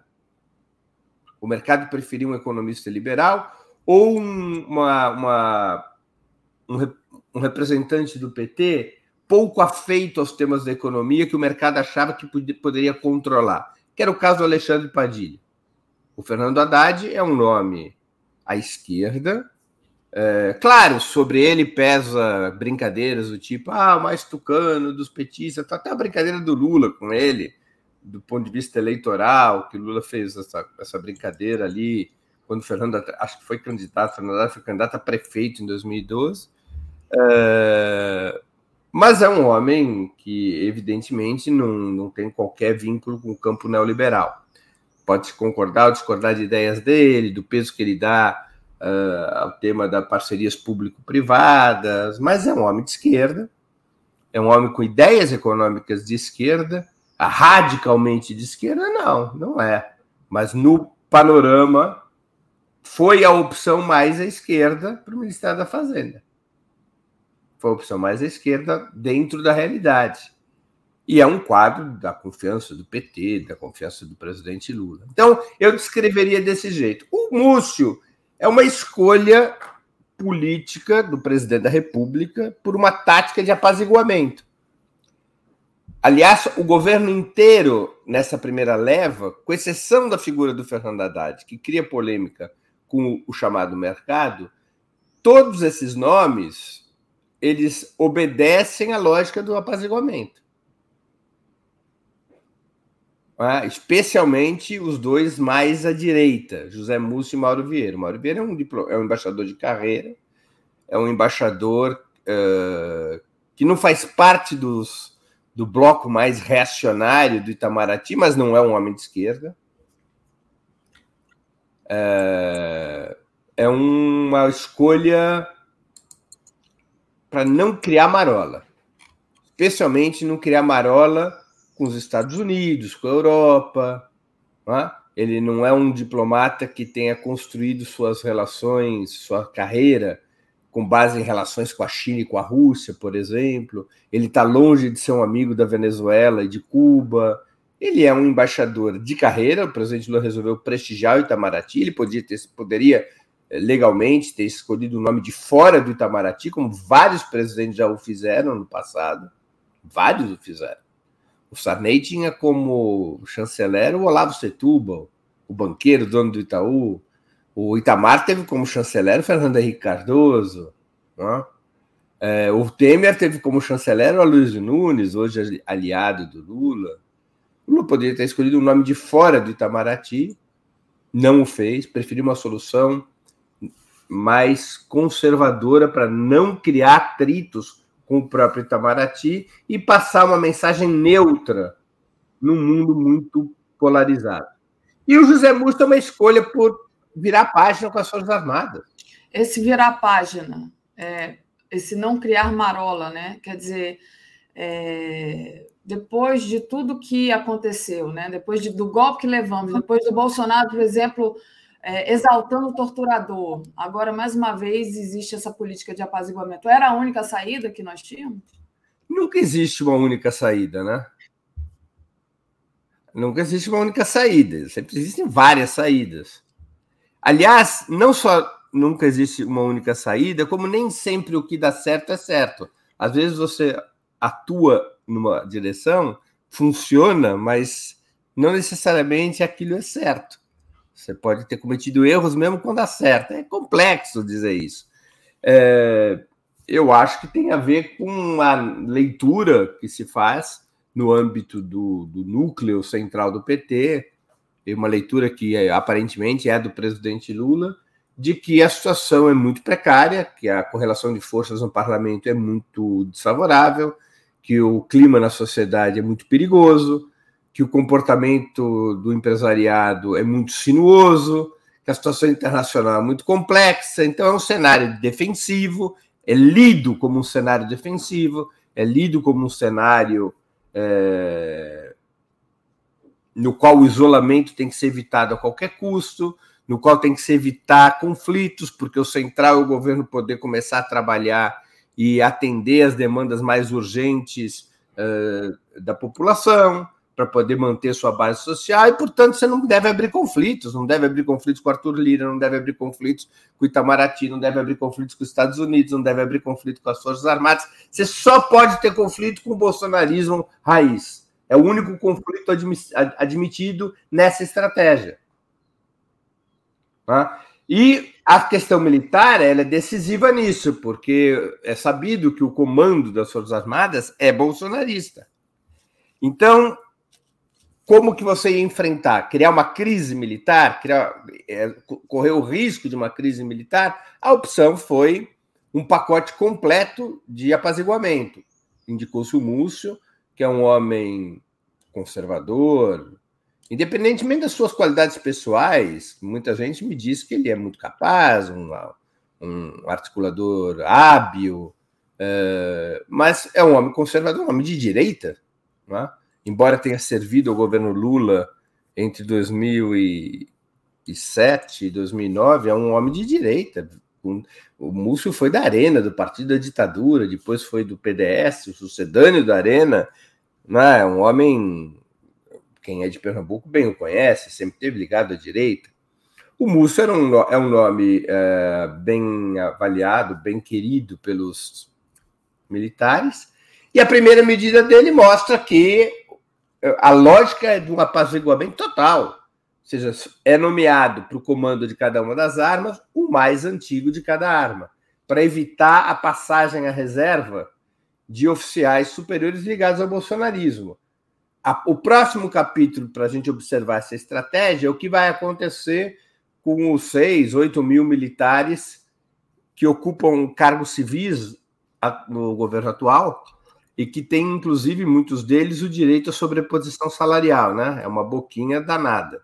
Recebem o soldo militar e recebem o salário pela função civil. São salários que chegam a 30, 40, 50, 60, 70, 80 mil reais por mês. O que vai ser feito com esses militares? Eles vão ser imediatamente afastados ou vai se encontrar uma dessas transições à brasileira que daqui a mais ou menos 150 anos resolve o problema? Então, é uma tática de apaziguamento com as Forças Armadas. É, era a única possível? Não, não era a única possível. Muitos especialistas propunham uma outra tática. Eu vou aqui, por exemplo, citar um dos principais especialistas em questão, questões militares no Brasil, que é o Manuel Domingos Neto, que foi deputado federal do Piauí, um intelectual, um estudioso da questão militar, e ele falou o oposto, diz não, a única maneira de tratar com as Forças Armadas é mostrar quem manda, é enfrentá-las. É? E ele propunha um outro, um nome com perfil diferente do Múcio, e que fossem nomeados para os comandos das armas não os oficiais superiores mais antigos, mas os mais modernos, para forçar a passagem à reserva de dezenas de oficiais superiores, que o Lula tinha que chegar chegando. Tinha que chutar o pau da barraca. É uma outra tática, não é essa que o presidente Lula escolheu. E não é essa tática que o presidente Lula escolheu para governar. Seja, o plano de jogo, se a gente quiser de novo usar uma imagem do futebol, o plano de jogo é defensivo. Ou seja, o time está organizando um sistema defensivo. A prioridade tática da equipe é o jogo defensivo. Ou seja, é um jogo cauteloso, é um jogo sem aventuras no ataque, é um jogo é, baseado na cautela, é três volantes, quatro zagueiros. Um dos volantes pode ser um armador que vai e volta. Não tem arroubos. É um governo baseado numa leitura política, Daphne, de que a situação é muito desfavorável e que, portanto, não é possível grandes ousadias. Então, é, esse é o plano de jogo. Dentro desse plano de jogo, e aí eu concluo, o nosso ponto de partida. Dentro desse plano de jogo, a escalação desses cinco primeiros ministros faz sentido. Faz sentido. Ou seja, é um o espectro das indicações do núcleo central de governo, porque esses cinco não são só os cinco primeiros ministros indicados, são os cinco principais. Ele indicou o núcleo central do governo. Né? É o núcleo central do governo: a Justiça, a Defesa, a Casa Civil e a Fazenda. E o Itamaraty. Então são os cinco ministros, o coração de qualquer governo são esses cinco ministros. Então é uma composição que você vai olhar ali, você vai ter um homem mais à esquerda, que é o Fernando Haddad, dois mais ao centro, que é o, Flávio Dino, um, um à centro-esquerda, que é o Flávio Dino, um mais ao centro, que é o Rui Costa, um na centro-direita, que é o Mauro Vieira, e um à direita, que é o Múcio. Então, ele tem um equilíbrio. Né? Mas o perfil de todos os cinco é a moderação, a evitar qualquer conflito com o mercado, com o sistema de justiça, com os Estados Unidos e o Itamaraty, ou com as Forças Armadas. É evitar conflitos, me parece ser a palavra de ordem, é amainar os conflitos, me parece ser a palavra de ordem que guia os passos nas nomeações do Ministério. Na, na coletiva que ele deu para justamente indicar esses que já foram indicados, né, teve uma pergunta de um jornalista da Folha de São Paulo que cobrou dele mais representatividade. Né? E hoje a gente está com essa matéria no Brasil 247, falando que teve uma pesquisa onde cerca de 40% dos brasileiros querem metade do Ministério de Lula formado por mulheres e negros. É, como é que você vê essa questão da representatividade agora nas futuras indicações? Teve também a notícia que Margarete Menezes né, é, pode ser indicada como ministra da Cultura. Olha, eu acho que vai haver uma forte presença de mulheres e negros no ministério. Eu não tenho dúvidas disso. É uma questão de aguardar os próximos dias. Eu não tenho nenhuma hesitação em afirmar que esse é um elemento central na, na estratégia de montagem do governo. Não tenho nenhuma preocupação sobre isso. Não tenho. Agora, isso não quer dizer equidade, ou seja, não vai ter metade dos ministros de mulheres, não vai ter metade dos ministros de negros. Uhum. Não vai acontecer isso. Vai acontecer uma forte representação. Mas não vai haver uma. Eu não acho, não me pareça que o presidente é, Lula esteja pensando em, a, a, em apresentar à sociedade a ideia ou a bandeira de que metade do seu governo é composto por mulheres. Eu não vejo como conseguiria fazer isso. É muito, é, são muitas questões a serem resolvidas. O trabalho do presidente Lula é muito, muito difícil. Porque é, se ele tivesse maioria parlamentar, ele poderia ter como objetivo apresentar um governo é, de paridade, de paridade de gênero, de paridade de raça. Poderia fazer isso. Ele não tem maioria parlamentar. Então, a principal questão que ele tem que resolver é a participação dos partidos que não PT no governo. Para ele poder ter maioria parlamentar. Sem o que, todo o resto seria pura representação, não passaria disso, né? Ele tem maioria parlamentar, ele não governa. Então, ele vai compor o governo a partir desse critério, principalmente, que é construir um governo de frente ampla, com a participação de alguma coisa entre 12 e 16 partidos no governo. Como é que ele conseguiria atender a essa reivindicação, que é central, e ainda as reivindicações de paridade de gênero e raça? É impossível. É impossível. A conta não fecharia nunca. Né? É, então, eu acho que vai ser um governo que vai ter forte presença das mulheres, vai ter uma representação importante é, negra no governo, vai ter representação indígena no governo, mas não vai ser um governo de paridade em nenhuma dessas questões. Isso aqui seria uma, é, uma, é uma expectativa é, inalcançável na atual etapa da vida do país. Certo. Deixa eu agradecer a Denise Stob, que está aqui agradecendo a live. Obrigada a você, Denise, por acompanhar. Mandar um beijo para o Beto Silva, está sempre aqui conosco. Agradecer o superchat da Vermelho Pimenta. Se eu fosse técnica do Brasil, só chamava jogadores que estão no Brasil. Olga Ferreira dos Santos, Milton Young, da CBN, avaliou muito bem a posição dos jogadores dessa Copa. Mais preocupação com o cabelo lourinho branco do que com a bola. Ronaldo Black, tem analista do 2, no 247 dizendo que a Rússia está ganhando na Ucrânia. É o contrário, está perdendo e recuando. Comente, Breno. É, Angela Rebelo, pergunta da Tereza Campelo. Acho que ela mandou esse superchat aqui atrasada ainda, quando o Léo estava fazendo, né? Falando da Tereza Campelo no desenvolvimento social. Ricardo Rodrigues Galvão, teria que ter uma cota obrigatória de no mínimo 50% de jogadores que estejam inscritos no Campeonato Brasileiro e tem sim jogadores competitivos. A CBF corrupta não valoriza o produto interno. Antônio Carlos Souza, um jogador que apoia Bolsonaro, como Neymar e Daniel Alves, não tem respeito aos brasileiros. Roberto Novaes pergunta: Breno, você está de qual imperador? Não, não entendi aqui a pergunta do Roberto, mas você entendeu.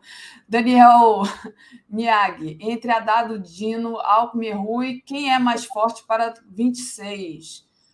É, Daniel aqui já querendo saber o que vai acontecer em 2026. Eu estou preocupadíssimo com 2023 ainda, Daniel.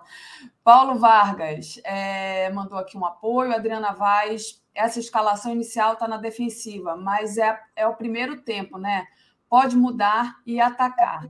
E Cláudia Virmon, Breno, como explicar esses refluxos da direita, mesmo em países onde a esquerda vinham fazendo um bom governo? E aí eu pego aqui a questão da Cláudia e coloco a minha, né? Queria que você comentasse um pouco. É, a gente está vendo aí uma situação política quente, né? Como a gente fala no jornalismo, com a questão lá no Peru, do Pedro Castilho, né? E ainda também vendo o Lofer é, com a questão da Cristina Kirchner na Argentina. Queria que você comentasse um pouco é, essas duas situações, porque a gente tem sido bastante cobrado uma análise sobre o que, que vem acontecendo aqui nos, nos nossos vizinhos. Olha, o caso da Argentina guarda certa semelhança com o caso brasileiro. O que, que acontece? A direita, para voltar ao governo na Argentina, ela precisa dividir, desgastar, confundir o campo do bolsonarismo, do, perdão, olha, o campo do peronismo, é, e essencialmente tirar o papel dirigente da Cristina Kirchner, que é a ala mais à esquerda do peronismo. Não conseguiram fazer isso nas eleições de 2019, quando foi eleito o Alberto Fernandes. A Cristina quando percebe a manobra para isolá-la nas primárias, a, a, também no ano de 19, de 2019, ela renuncia à sua candidatura, apoia Alberto Fernandes e vira sua vice. E ela mantém o peronismo unificado e mantém o seu peso político. Vai-se a uma segunda batalha eleitoral na Argentina logo mais. A Argentina tem eleições marcadas para o próximo ano. Alberto Fernandes pode ser candidato à reeleição, pode ser que surja um novo nome peronista. De toda maneira, a direita, uh, que tem muita força no sistema de justiça, quer bloquear a Cristina, quer retirar da Cristina Kirchner seu.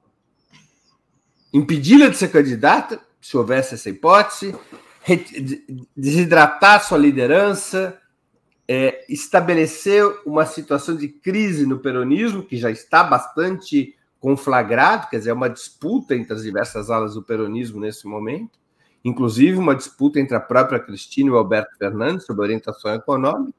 Então, é desgastar ao máximo a Cristina Kirchner. Então, essa condenação requentada de um, de um fato gerador que ocorreu há décadas atrás, é, é, essa, essa essa, essa condenação da Cristina cumpre esse papel político, né? como aqui no Brasil ocorreu em 2018 com a condenação do Lula e sua retirada do tabuleiro eleitoral daquele momento. no caso da Cristina é um pouco mais complexo, ela não necessariamente seria candidata do peronismo, é, mas ela é uma é, kingmaker, né? é fazedora de reis. Quer dizer, ela, ela lidera o peronismo, mesmo sem ser candidata. Ela lidera a esquerda peronista mesmo sem ser candidata. E o peso dela é essencial para a unidade do peronismo e para se ter uma candidatura que abrace um programa mais progressista. Então, é disso que se trata na Argentina. No Peru, eu não tenho dúvidas em afirmar. O que nós assistimos no Peru foi um golpe de Estado do Congresso peruano contra Pedro Castilho. Um golpe de Estado tramado desde o dia em que ele ganhou as eleições. O Pedro Castilho ele ganha as eleições é, inscrito em um partido que se reivindicava marxista-leninista mariateguista. Mariátegui foi o histórico líder da esquerda dos comunistas peruanos no século passado. O, o Pedro Castilho estava ligado a esse partido e, e, a sua Dina, a sua vice, a Dina, a atual presidenta, também era filiada ao, ao, ao Peru Livre. É, e o Pedro Castilho, ele, já no início do governo dele, sem ter maioria parlamentar, porque o Peru Livre elegeu só 37 deputados dos 130 do parlamento peruano. O, a soma do, do, do, dos votos do Peru Livre com mais outro partido de esquerda que fez parte da coalizão inicial, que é o Juntos por Peru, dava 42 votos em 130. Ele não tinha maioria parlamentar e a direita, desde o primeiro momento, especialmente a, a, impulsionada pela extrema-direita, representada pela Keiko Fujimori, de quem ele tinha vencido as eleições uh, e que é filha do ex-ditador Alberto Fujimori, a, a, direita, desde o primeiro momento, tratou de desestabilizar o seu governo. No Peru tem uma estrutura. O sistema político peruano é um semipresidencialismo, é um semiparlamentarismo. Quer dizer, o Congresso ele pode derrubar o governo, pode derrubar os ministros, né? pode derrubar o gabinete, não o governo, o gabinete. Ele, desesperado, Pedro Castilho, para compor maioria, ele foi abandonando a esquerda. Ele foi flertando cada vez mais com a direita, colocando ministros de direita no seu governo, rompeu com o Peru Livre, se desfiliou do Peru Livre. A sua vice, que era do Peru Livre, também se desfilia do Peru Livre. Ele tenta deslocar o gabinete para a direita. É, e ele ficou no pior dos mundos. Ele ficou no pior dos mundos, Pedro Castilho. Ele perdeu o apoio da esquerda, dos movimentos populares e sociais, que o haviam elegido. Ele era um líder dos professores. O Peru Livre representava um setor importante da mobilização social do Peru. Uh, e a direita, ao contrário de abraçá-lo, falou: haha, você agora está fraco? É agora que nós vamos te asfixiar até te derrubar. E já começaram, já começou o complô pelo impeachment dele, um impeachment semelhante ao que a Dilma sofreu. No Peru é ainda mais fácil, porque a tal da moção de vacância, moção de vacância, ela, é, ela tem muito menos exigências legais do que o impeachment. O Congresso pode pura e simplesmente decretar incapacidade moral do presidente. E por dois terços dos votos, 87 em 130, é, afastá-lo. Eles tentaram uma primeira vez, não conseguiram, porque o Peru Livre, mesmo já tendo passado a oposição, o Peru Livre o Juntos pelo, e o Juntos pelo Peru, além de um punhado de deputados independentes e de um partido de centro-esquerda que é, que é, que é mais ou menos que nem o PSDB, chamação popular, é, eles não deram os votos para a moção de vacância. Então a direita foi derrotada na primeira moção de vacância, foi derrotada numa segunda moção de vacância. Olha só, um ano de governo, duas tentativas de impedir o Pedro Castilho. E marcaram uma terceira moção de vacância que ia ser votada dia 7 de dezembro. É, o Pedro Castilho, percebendo que o golpe se armava contra ele, ele resolve numa tática maluca, organizar um contragolpe com a caneta, sem conversar com a esquerda, sem repactuar com a esquerda, sem mobilização social, sem mobilização de nenhum tipo. Ele tenta utilizar o artigo 134 da Constituição peruana. O que é o artigo 134 da Constituição peruana? Esse artigo permite ao presidente da República dissolver o parlamento e convocar eleições antecipadas, desde que o parlamento tenha dito não, tenha votado uma moção de desconfiança a dois gabinetes ministeriais. O presidente apresenta um gabinete ministerial, o parlamento vota a desconfiança, cai o gabinete. Por uma segunda vez, o presidente propõe um gabinete ministerial, o parlamento vota não é aquele gabinete, e aí o presidente pode dissolver o parlamento e convocar eleições antecipadas. Só que a, a direita peruana, espertamente, nunca votou formalmente uma moção de desconfiança. O que ela fazia era derrubar ministro ou ministro, sem votar a desconfiança. O Pedro Castilho faz um decreto de dissolução do parlamento e de convocação antecipada das eleições, como se a direita tivesse votado a moção de desconfiança, coisa que não aconteceu.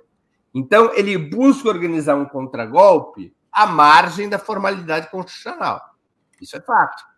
A margem da que deu pretexto para que a imprensa peruana, a imprensa de direita no mundo inteiro, os partidos de direita do Peru, o empresariado, dissesse ele está tentando um golpe de Estado para apresentar o golpe parlamentar como uma reação ao golpe castilhista, quando foi exatamente o oposto. O Castilho tentou um contragolpe de uma maneira torpe, de uma maneira é, desajuizada, depois de ter pulado de lado, ido para os braços da direita, sem acordo com a esquerda, sem acordo com o povo. Ele ficou no pior dos mundos, isolado, rompido com a esquerda e cercado pela direita. Inclusive, a, a, imprensa brasileira quis jogar essa questão de ele está tentando dar um golpe no, no, colo do Lula, né? Acho que foi uma coluna da Malu Gaspar, se não me engano, que, que o, cujo título. Acho que foi da Malu Gaspar. Peraí, deixa eu ver aqui. Eu posso te falar o título. É, foi assim: é, Lula convidou Pedro Castillo, acusado de dar golpe no Peru, para sua posse em janeiro. Assim, eu achei uma ginástica. É, tentar jogar, atrelar né, a imagem do Pedro Castillo, que naquele dia estava sendo é, difundida na imprensa como ah, tá dando um golpe, não sei o que, ele não tinha sido preso ainda, com a, com a posse do Lula, né? Achei meio assim, forçar a barra. Mas era só um. É, mas é uma coisa óbvia, ele era o presidente do Peru até o dia 7. Sim, claro, ele ia ser convidado. Os convites para posse, se eu não me engano, foram emitidos dia 2 de dezembro. Exato. Então é evidente que ele tinha sido convidado. Isso aqui não é uma, uma bobagem. Né? É... é uma bobagem. Então, essa situação que a gente enfrenta no, no Peru, seja um, um contragolpe do Pedro Castilho assodado, de um homem que cavou sua própria sepultura ao romper com a esquerda e ao se fragilizar a um tal ponto que o cerco da direita. Agora, o que, nós estamos assistindo agora, nesse momento no Peru? Uma fortíssima reação popular, não em defesa do governo Castilho, que já era, mas um protesto gigantesco contra o golpe parlamentar e contra a presidenta Dina Boluarte, que traiu as forças que a elegeram, tal como Castilho. Porque a Dina Boluarte, que já estava rompida há alguns meses com Pedro Castilho, ela fez a mesma trajetória do Pedro Castilho, ela rompeu com a esquerda, saiu do Peru Livre e assim por diante. Então você está tendo manifestações no Peru, o Peru vai entrar novamente num clima de rebelião, num clima e se ela que vai pedir eleições, vai, vai pedir que antecipe as eleições para 2024. Né? É mais uma saída inconstitucional, é, é uma saída, vamos dizer assim, é, é, o, o, Peru entrou na rota, na rota da instabilidade, não, não sai da rota da instabilidade. Né? Uhum. E essa mulher traiu a esquerda, ela vai ser atropelada. Ela vai ser atropelada.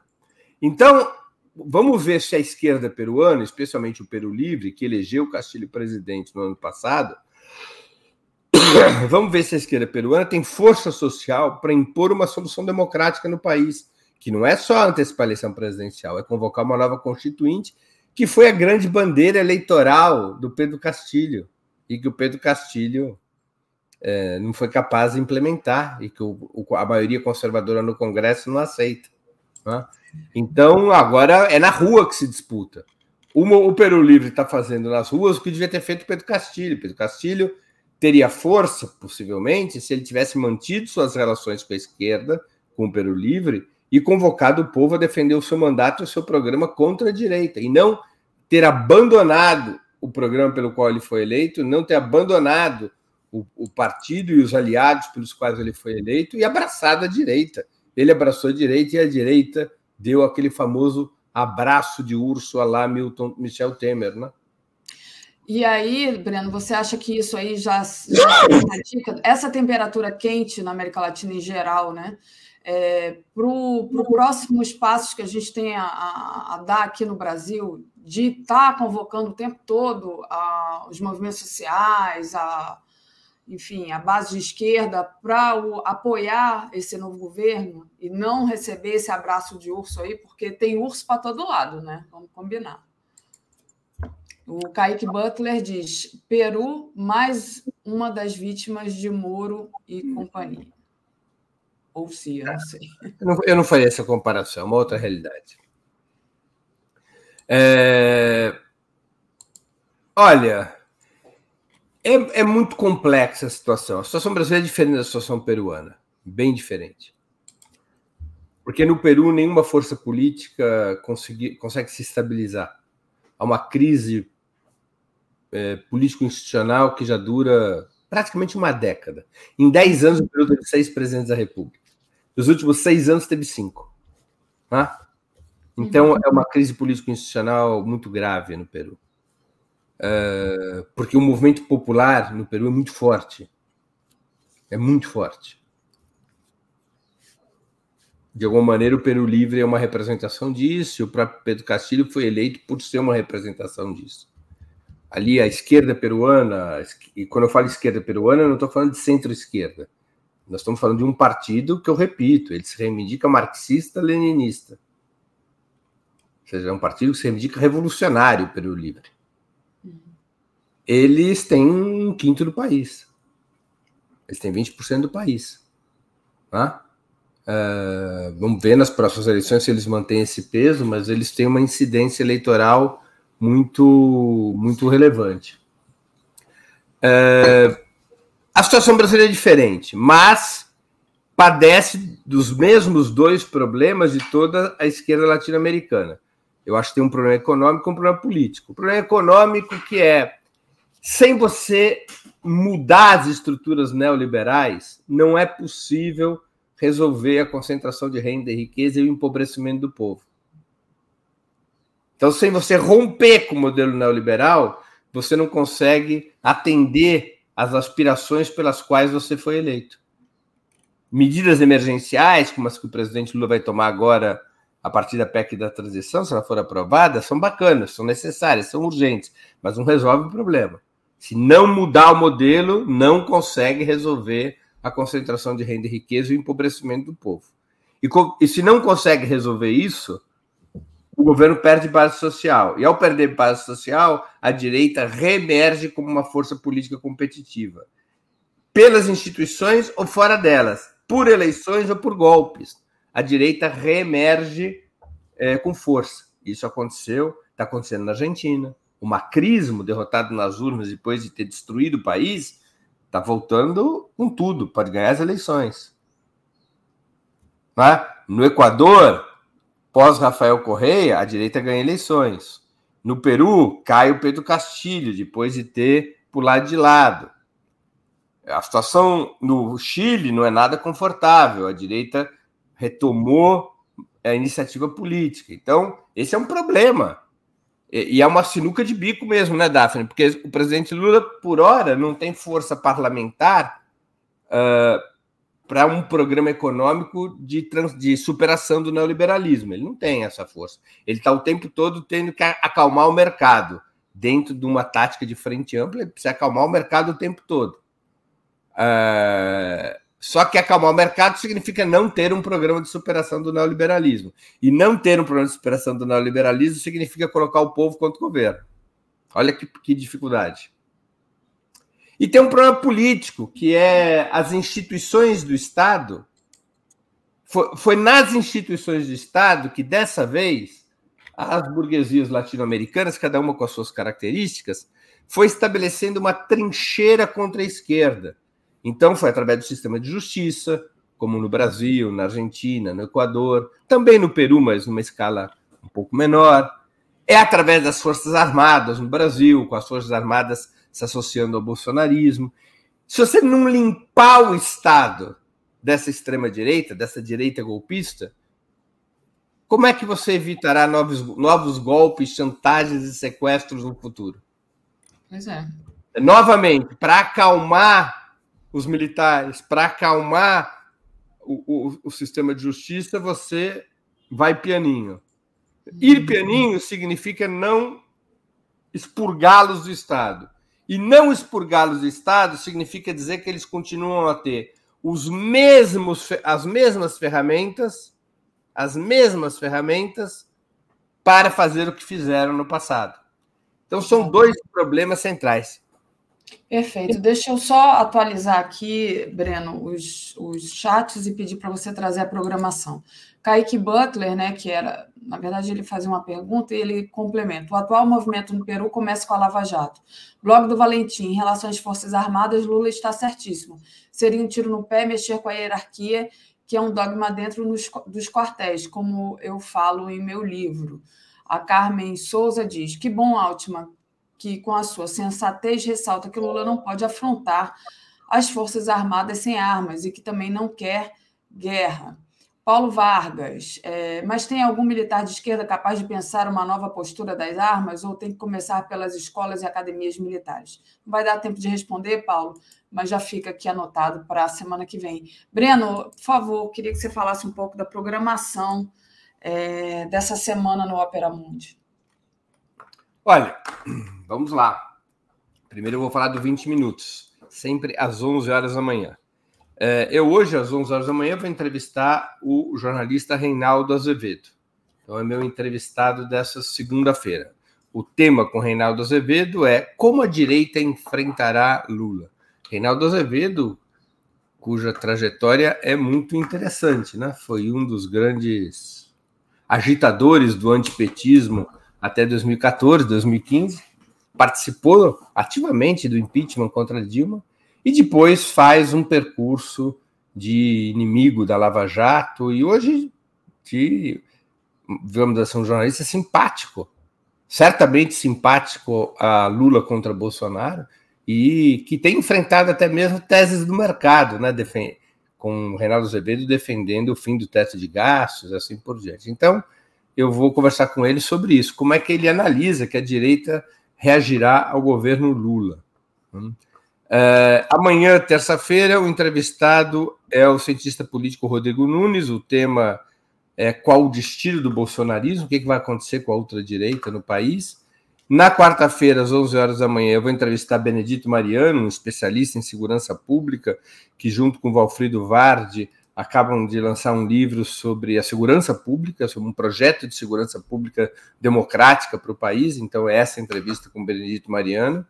Uh, na quinta-feira, às 11 horas da manhã, eu vou entrevistar a Juliane Furno, que está também lançando um livro sobre o que é o imperialismo e a atualidade do conceito de imperialismo.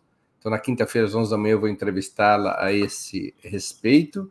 E na sexta-feira, às 11 horas da manhã, eu vou entrevistar o Michel Levy, um importantíssimo intelectual brasileiro e mundial, que é um, o grande formulador das ideias do chamado ecossocialismo, e o tema é capitalismo verde ou ecossocialismo, com Michel Levy na sexta-feira. Além desses cinco programas 20 minutos, hoje às 19 horas e quarta e sexta também, nós temos o programa Outubro. Uh, o programa Outubro de hoje vai analisar o governo Lula, esse, as nomeações já foram feitas e as que podem vir a ser feitas hoje mesmo. Né? Então, o tema de hoje é quais as caras do governo Lula, ou seja, quem são esses ministros, etc. e tal. Na quarta-feira, temos nova edição do programa Outubro, também às 19 horas, e na sexta, a, a, a terceira edição da semana, também às 19 horas, do programa Outubro. Uh, hoje, às 6 horas da tarde, nós temos o programa Roda Mundo, que é a mesa semanal do Ópera Mundi sobre questões internacionais, e evidentemente o Peru será um dos temas que será tratado, assim como uh, o, o, a descoberta e como é que está se desenvolvendo esse plano da extrema-direita na Alemanha, uma conspiração para um golpe de Estado de um grupo de ultradireita, que é uma notícia importantíssima. Uh, e, finalmente, na quinta-feira, às uh, sete horas da noite, tem o Sub-40. Né? Então, aqui essa é a programação nossa nessa semana. Maravilha, Breno. Queria te agradecer. Muito obrigada e boa semana de trabalho para você. Bom dia, é. boa semana para você, também, Daphne, e a todos e todas que nos assistem. Valeu. Comentário de Tereza Cruvinel. Opa, Tereza, bom dia. Bom dia, Daphne. Bom dia, comunidade 247. Tudo bem, Tereza? Deixa eu agradecer aqui o Cleones Lopes, sou presidente do PT em Bicuí, na Bahia. Parabéns. Parabéns, Cleones, para você também. Bem-vindo. Tereza, de importante, né, Tereza? Léo hoje começou o bom dia aqui colocando é, uma imagem da primeira diplomação do Lula ali, onde ele diz né, que não teve, que era cobrado por, por não ter um diploma de curso superior e estava recebendo diploma de presidente da República, uma, uma cena emocionante, né, que até hoje a gente se emociona ao ver. E é, hoje também é emocionante, né, Tereza? Queria um comentário seu com essa diplomação é, vitória sobre o golpismo, enfim, vitória da democracia. A gente vai transmitir, muita gente perguntou se a gente vai transmitir, a gente vai transmitir aqui desde cedo, acho que a gente começa a transmitir meia hora antes, a solenidade que começa às 14 horas, e como já trouxemos aqui matéria, inclusive, sobre forte esquema de segurança, né? É, queria que você falasse um pouco da sua expectativa, como é que vai ser essa cobertura. Pois é, finalmente chegamos esse dia, né? É, acho que o Lula vai se emocionar de novo. Ele mesmo ontem recordava, é, lá nas conversas, lá no hotel onde ele está, é, recordava a posse, a diplomação de 2002, que foi muito emocionante, que ele está emocionado de novo. É, certamente não é para menos, ainda mais nessa eleição. Na, naquela diplomação de 2002, é, a novidade é que, pela primeira vez, um, né, um homem do povo, sem, sem diploma de curso superior, não originário das elites, né, é, estava chegando à presidência, né, era um momento é, inaugural de uma situação. É, então, tinha um, um sentido mais de, da importância da democracia na, abertura de oportunidade para que todos governem, todas as classes possam governar, né, e tal. É, hoje o significado é diferente, né?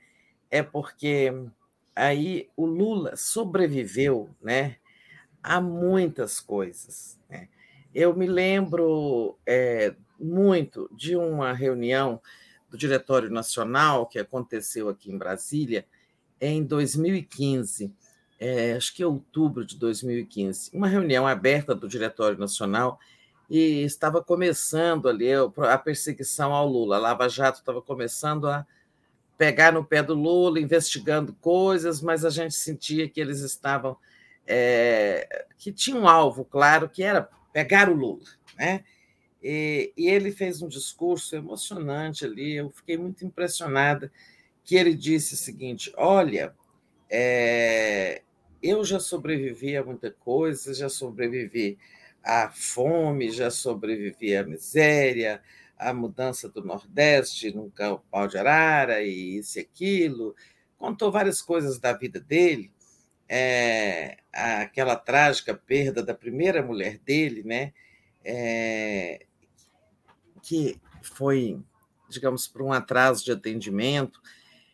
Enfim, ele disse, e ele dizia: Eu vou sobreviver. Estou dizendo a vocês, vão acontecer muitas coisas comigo, mas fiquem certos de que eu vou sobreviver, né? E sobreviveu, né? Sobreviveu toda a desconstrução da imagem dele, ser chamado de ladrão, responder mais de 20 processos na justiça, ser condenado pelo juiz Sérgio Moro, um juiz que se mostrou parcial, é, tanto é que virou político, está aí com o mandato de senador questionado, e, e depois os 580 dias de prisão, essa candidatura, né, é, quer dizer, a cassação da candidatura dele em 2018, é, e em seguida a própria prisão, né? Não, aliás, ele já estava preso quando houve a decisão de que ele não podia ser candidato. É, e, enfim, sobreviveu a tudo isso. E ainda esse ano, né, a so, é, vencer essas dificuldades propriamente eleitorais, essas ameaças de golpe o tempo todo, que se se elegesse não tomava posse e tal. Então, assim, é outro contexto, né? não é aquele mais de 2002, do ex-operário, ex-migrante nordestino, pobre, chegando à presidência. Hoje é outro sentido. O significado já é a volta por cima de alguém que foi tão espancado né, nesses últimos anos. É, quem via o Lula, né, quem se lembrar de 2018, Lula preso, 2019, é, que ninguém queria saber dele, né? Teve até aquela apresentadora, depois dele libertado, aquela apresentadora que disse que não ia convidá-lo para o programa Roda Viva, porque ele não era um player, né? É, então, eu acho que ele também vai se emocionar hoje, né? Por outras razões, porque é difícil alguém. Não é à toa que, quando ele é comparado com, uma, com Mandela, as pessoas falam, ah, é um exagero e tal. É, mas há um, há um paralelo, sim. Poucos é, estadistas do mundo venceram tantas adversidades, né? É, deram a volta por cima de forma tão espetacular. Né? Mandela ficou 27 anos preso, depois se elegeu presidente da África do Sul para derrotar o, o apartheid. Né? É, eu acho que vai ser uma cerimônia muitíssimo importante Hoje, é, também com o sentido de presidente, é, de, de candidato de uma frente ampla que se propõe a fazer um governo de união nacional, né? E isso vai estar bem expresso no ministério, né? Nos que já foram, é, tanto os que já foram escolhidos como os que ainda serão divulgados. É, existem, quero dizer isso, existem outras razões hoje para fortes emoções não são mais as mesmas razões de 2002, mas são muito fortes. Né? Então, acho que vai ser uma cerimônia, sim. É isso lá, esquema de segurança violento. Vou lá agora, assim que acabar aqui o programa, pegar minha credencial, que tem que começar a pegar cedo, lá a partir das 10 horas da manhã. É, nós da imprensa vamos ficar numa sala, num auditório ao lado, vendo pelo telão, porque não dá para ir, né? é, muitas presenças importantes é, esperadas, né? Governadores atuais, governadores eleitos, a ex-presidente Dilma estará aqui, presidente da Câmara, presidente do Senado, é, ministro do Supremo, em suma, vai ser uma cerimônia muito concorrida, então não dá nem para nós, é, é, nem para a imprensa entrar no salão, né, no, no auditório onde ocorre a posse. A gente ficará no auditório ao lado. Mas sempre é bom ir presencialmente, né? Inclusive, vou dizer isso, acho que o Marcelo Auler também deve estar lá, é, que ele está aqui em Brasília. É, se for o caso, a gente dá alguma entradinha ao vivo se, durante a transmissão, se tiver um link. Sim, né? a, gente, a gente vai começar a transmitir às uma e meia da tarde tá, para as duas horas, né, a diplomação, e depois a gente vai continuar a, como segunda tela, né, Tereza? E aí, você, se você puder entrar é, em qualquer hora, mesmo quando acabar, ou antes, ou durante, quando você quiser, a Gisele e o Léo vão estar tá transmitindo, né? E vão, é. quando acabar, vão comentar né, a cerimônia. Então, Exato, vou falar com eles. É, então, eu vou para lá. É, quero um momento assim que a gente quer estar presente, um momento histórico, né? E, e assim, tecnicamente, hoje é o fim do processo eleitoral, né?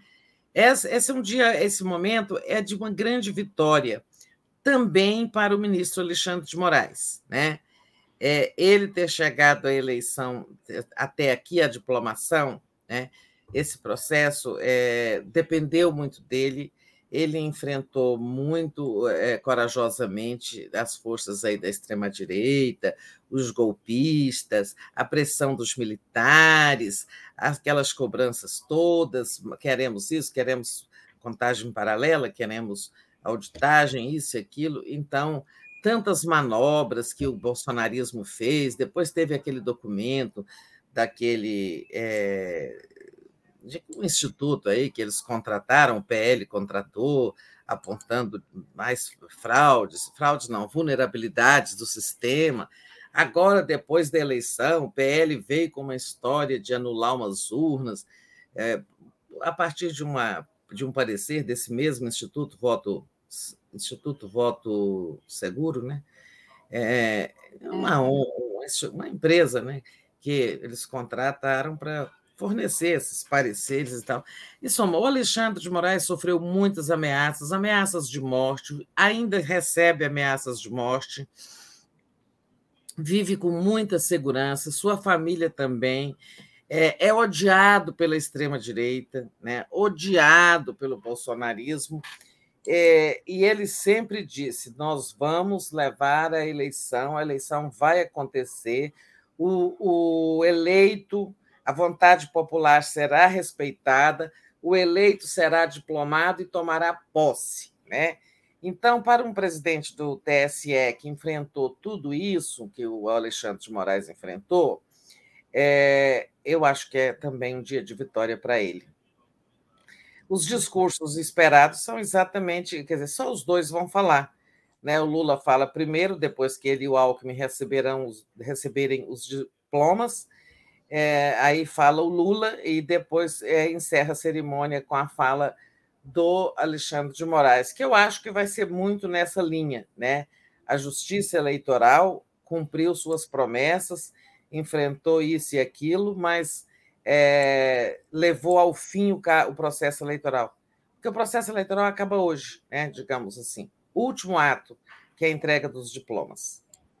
É, então, acho que é um grande dia também para o Alexandre de Moraes. Acho que é um grande dia para o Alckmin, tá?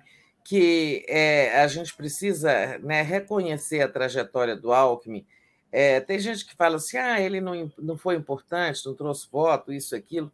Não, não importa, não sei se trouxe votos, se não trouxe, ninguém vai saber. É, o importante é que foi, foi com a escolha do Alckmin como vice que o Lula conseguiu sinalizar para a sociedade que estava querendo formar, de fato, formar uma frente ampla e fazer um governo é, mais de unidade, de união nacional para derrotar o bolsonarismo. Foi com a escolha do Alckmin que o Lula quebrou muitas resistências e atraiu né, as atenções de muitos segmentos para a candidatura dele, é, venceu muitas, é, como já disse, resistências e avançou. E aí é preciso entender a trajetória do Alckmin. Alguém que já foi derrotado pelo Lula, que sempre esteve do lado, ah, já falou mal do Lula lá, o Lula também já falou mal dele. Tiveram um embate pesado em 2006. É, e, e, assim, é um fundador do PSDB, né? Eu conheço o Alckmin desde que ele era um jovem deputado, seguidor do Mário Covas. Estava sempre ao lado do Mário Covas o apelido dele aqui na Câmara era Geraldinho, né? Então, essa pessoa que passou a vida fazendo uma trajetória no PSDB, partido que sempre foi uh, antagonista do PT, eu acho que é preciso reconhecer também que ele teve desprendimento é, para correr o risco, inclusive, né? porque eles podiam ter sido derrotados, ele não teria nem volta para o seu ninho de origem. Né? É, então, sim, acho que todos esses significados estão na posse, não só a vitória do Lula, a sobrevivência do Lula, a sua, a sua ressurreição gloriosa na política, como também tem o papel do Alckmin, tem o papel do Alexandre de Moraes. Bom, Tereza, deixa eu agradecer aqui aos nossos internautas, pedir para o pessoal deixar o like, compartilhar essa live, é muito importante. Quem puder, torne-se membro aí do YouTube, eu faço uma assinatura solidária em brasil247.com.br apoio. A Nils Helena Souza diz: Estou tão emocionada que as palavras ainda não me chegaram à boca. Só consigo pensar, estamos conseguindo. E hoje, Diplomação de Lula passa um filme. Seguimos Juntos com Lula para um Novo Tempo. Sheila Geraldo mandou aqui um super sticker. Ah, o Kaique Butler diz a diplomação do Highlander. Seja Highlander mesmo, né? Guerreiro imortal. E muito Muito bom, tá todo mundo muito feliz. É, só de você falar também já, já fiquei emocionada aqui, Tereza. É emocionante mesmo, depois de tudo que sofremos, né? Finalmente está chegando o dia dessa diplomação. Mas, Tereza, avançando aqui, é, ontem o Lula teve, esteve reunido com os futuros ministros o Rui Costa e o José Múcio, além é, da Glaze e do Mercadante, né? Eles discutiram e do ali... Haddad, e, o Haddad. e do Haddad também, é, discutindo ali o, enfim, o desenho final do governo, né? É, tem também agora especulações sobre os novos, novos nom, nomes que devem ser anunciados, né? Por enquanto, só especulações. Aliás, não sei se foi você, acho que foi você que estava falando, né?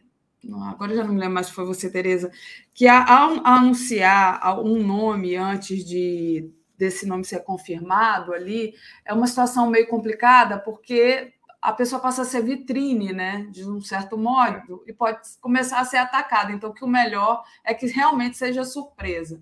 Mas queria que você é. falasse um pouco sobre essa reunião e sobre essas especulações aí que estão sendo, é, que estão acontecendo a, a respeito dos novos nomes.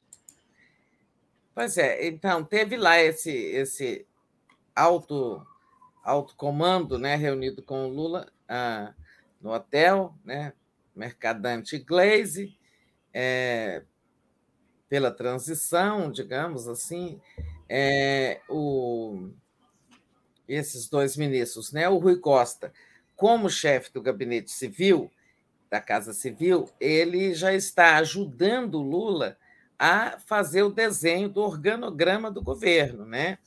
Esse organograma é, é, implica essas mudanças todas, tipo é, Ministério da Economia né, vai ser desmembrado, tudo isso vai estar numa medida provisória que o Lula vai assinar dia 2, é, ele vai ser desmembrado, dali sairão o planejamento e o MIDIC, Ministério da Indústria e Comércio e agora será também da pequena empresa. Está se falando muito né, na, na, na, escolha do Josué de Castro, presidente da Fiesp, para o Ministério da Indústria e Comércio. Por sinal, o Josué está lá na Fiesp enfrentando uma disputa com o Paulo Guedes, ah, ou Paulo Scaff. O Paulo Scaff, que fez a campanha dos patos pelo impeachment da Dilma, que sempre esteve ali da, na, na campanha, nas, nos movimentos desestabilizadores, né? ele agora acusa o Josué de ter usado a, a, a Fiesp, é, a presidência da Fiesp, como é, com fins políticos. Né? Como se ele, eu não sei se Josué usou, não, não vi nada disso, mas é, a, ele, Paulo Scaff, foi candidato a governador usando o cargo de presidente da Fiesp, fez campanha pela derrubada da Dilma usando o cargo da Fiesp, o presidente da Fiesp. E lembrando que o Josué de Castro é filho de José Alencar, que foi o vice de Lula por oito anos, né? nos dois primeiros governos. É, então, está lá, ele tentando derrubar o, Zé, o Josué. Não sei o que, que vai dar essa briga da Fiesp, mas o Josué é cotado pela indústria e comércio. É um jovem empresário muito dinâmico, né? muito é, sintonizado com as necessidades do país, sobretudo a necessidade de reindustrialização. A indústria brasileira é, retraiu-se muito, né? sua participação no PIB hoje é muito menor, não vou citar os números porque eu posso estar errando, mas já foi muito maior. Hoje, a maior participação do PIB é do agronegócio, né? do setor primário. É, o setor de serviços, acho que a indústria fica em terceiro lugar. Nesse mundo global que a gente está vivendo, é, de né, tempo das tecnologias, é, da alta competitividade, o país ficar para trás só exportando o que planta e o que extrai da terra, os minérios, né, é um retrocesso. O país precisa ser reindustrializado. É, então, tem essa especulação aí do Josué para o MIDIC. Quem vai articular muito a escolha do, do ministro da Indústria e Comércio é o Alckmin. O Lula, de certa forma, delegou a ele essa escolha aí. É, o, já o Mercadante, muito falado, para a presidência do BNDES, né, que também tem a ver com a industrialização. É, assim, o BNDES existe para estimular o desenvolvimento econômico em todos os setores, claro, mas é, é vital a gente ter um, um, um banco de fomento né, que ajude eh, financiando projetos industriais. É, e não apenas projetos do agro, de serviços e tal. Projetos industriais são muito importantes. Então, o país perde competitividade. Daqui a pouco a gente volta a ser, sabe? A gente já foi é, o ciclo do café, o ciclo da, do cacau, o ciclo da cana-de-açúcar. Agora nós estamos no ciclo das commodities, né? É importante que o país não volte a ser uma potência agroexportadora apenas, não seja apenas uma potência agroexportadora. Bom, especulações. Tem aí a situação da Margarete Menezes na cultura. Não sei que fim levou esse assunto, né? Parece é... que ela já aceitou, né? É, diz que ela aceitou, mas depois teria voltado atrás.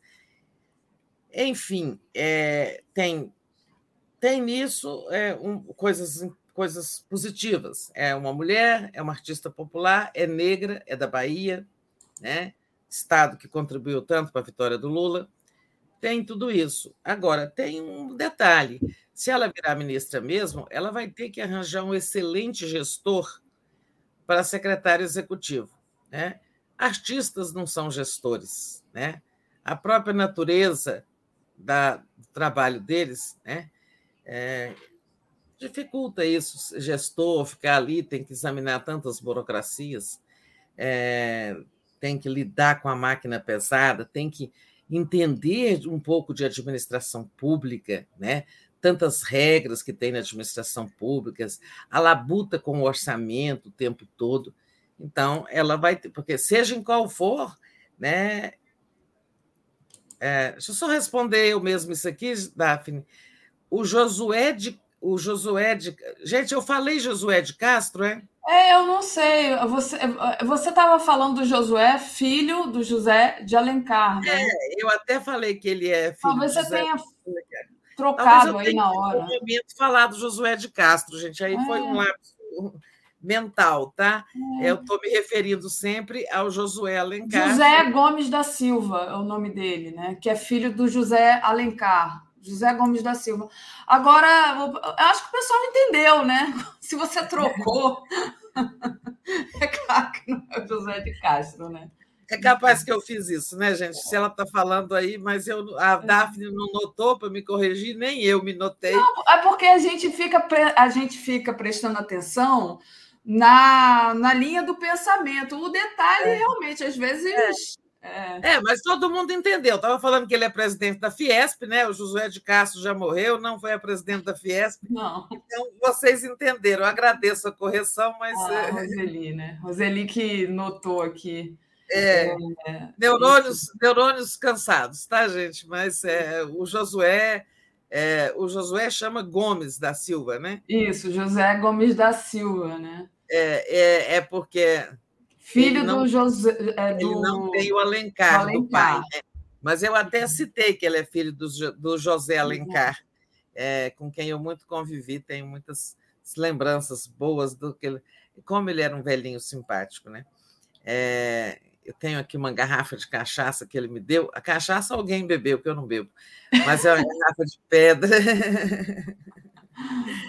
É uma, é uma garrafa de pedra sabão, eu guardo de lembrança dele. Nossa, deve ter sido boa essa, essa cachaça, hein? É produzida por ele. É, é...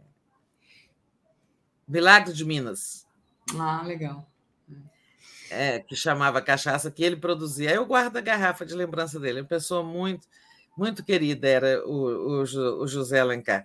Bom, Aqui, então, ó, eu estou me referindo ao filho dele. É. é. Só um parêntese aqui, a luz do céu. A gente entendeu de quem se tratava, mas faliu mais de uma vez. Foi positivo trazer o Josué de Castro à lembrança. É, vamos olhar pelo lado positivo, então é. falando de Josué de Castro aqui. Lembrando um grande brasileiro, né, que Isso. tanto falou sobre a fome, então, é, porque eu tenho, digamos, ele na minha cabeça. Então, tá bom. Vamos em frente, né?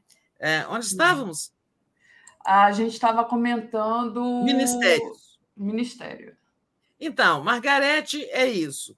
É, eu acho que amanhã, amanhã o Lula vai divulgar alguns ministros, tem a grande possibilidade de ele resolver ministérios importantes. Saúde, né? Todas as minhas informações apontam para Nízia Trindade, presidente da Fiocruz, né? uma grande sanitarista. É, isso é, esse é um ministério importante. Aí já, vê, aí já temos aí uma mulher, porque foi muito criticado o fato de que os primeiros quatro, cinco ministros eram todos homens, né? E não havia nenhum negro, negro, negro, embora, como disse o Lula, ele falou o, o, é, o Flávio Dino não é branco, né? É. Mas é, então, assim, se a gente tiver a Margarete, já é uma mulher e é negra. Se a gente tiver a Nízia, é mais uma mulher, né? É, a Tebet, a Simone Tebet deve ser ministra, sabe? Todo mundo está esperando que ela seja ministra. Agora, se ela, no é, desenvolvimento social, ela deseja essa pasta e o PT deseja colocar nessa pasta Tereza Campelo, é, que já foi ministra da pasta. Então, é, nós vamos ter uma mulher, seja como for. E aí a Simone Tebet acabará sendo deslocada para outra pasta, né? Não sei como Lula. Eu acho que esse é um dos quebra-cabeças do Lula, né? É, que ele está ali tentando resolver. Não sei como. Eu não tenho informação das últimas horas sobre como anda esse essa questão do Ministério do Desenvolvimento Social, que vai cuidar do Bolsa Família, dos programas sociais em geral, né? Ministério, por sinal, criado pelo Lula, né? e que teve o Patrus Ananias como seu primeiro ocupante. É... Quem mais que a gente pode falar é... de ministros que estão assim na bica para sair? Né? Tem o caso da educação, é... que eu dei até que estava tudo indicando para Isolda Sela, governadora do Ceará. Vamos ver se confirma mas também pode ser uma pasta para Tebet, porque ela tem muito uhum. apreço pelo tema da educação também. Enfim. É Sônia Guajajara, né, para o Ministério dos Povos Originários também é uma expectativa, né? É, uma outra expectativa, até porque foi superada aquela discussão lá dentro do PSOL, com aquela, aquela corrente. É, a Verinha, bom dia, Verinha. Verinha Bocaiúva, nos dando bom, bom dia. dia. É, tinha toda essa especulação, tinha todo um movimento ali minoritário dentro do PSOL, né, é, capitaneado pela deputada Sâmia Bonfim, para que o é, para que o, o, o PSOL não integrasse o governo, né? É, planejamento eu não falei, é aquela história. Tava se depois de confirmado o Haddad na Fazenda, é, falou-se muito ali na transição que a gente esperasse um nome mais liberal, não petista, talvez um daqueles pais do Plano Real, como é, Pécio Arido ou André Lara Rezende, um nome assim para o planejamento. O fato é que é, o Haddad foi confirmado na Fazenda e agora estamos esperando este nome.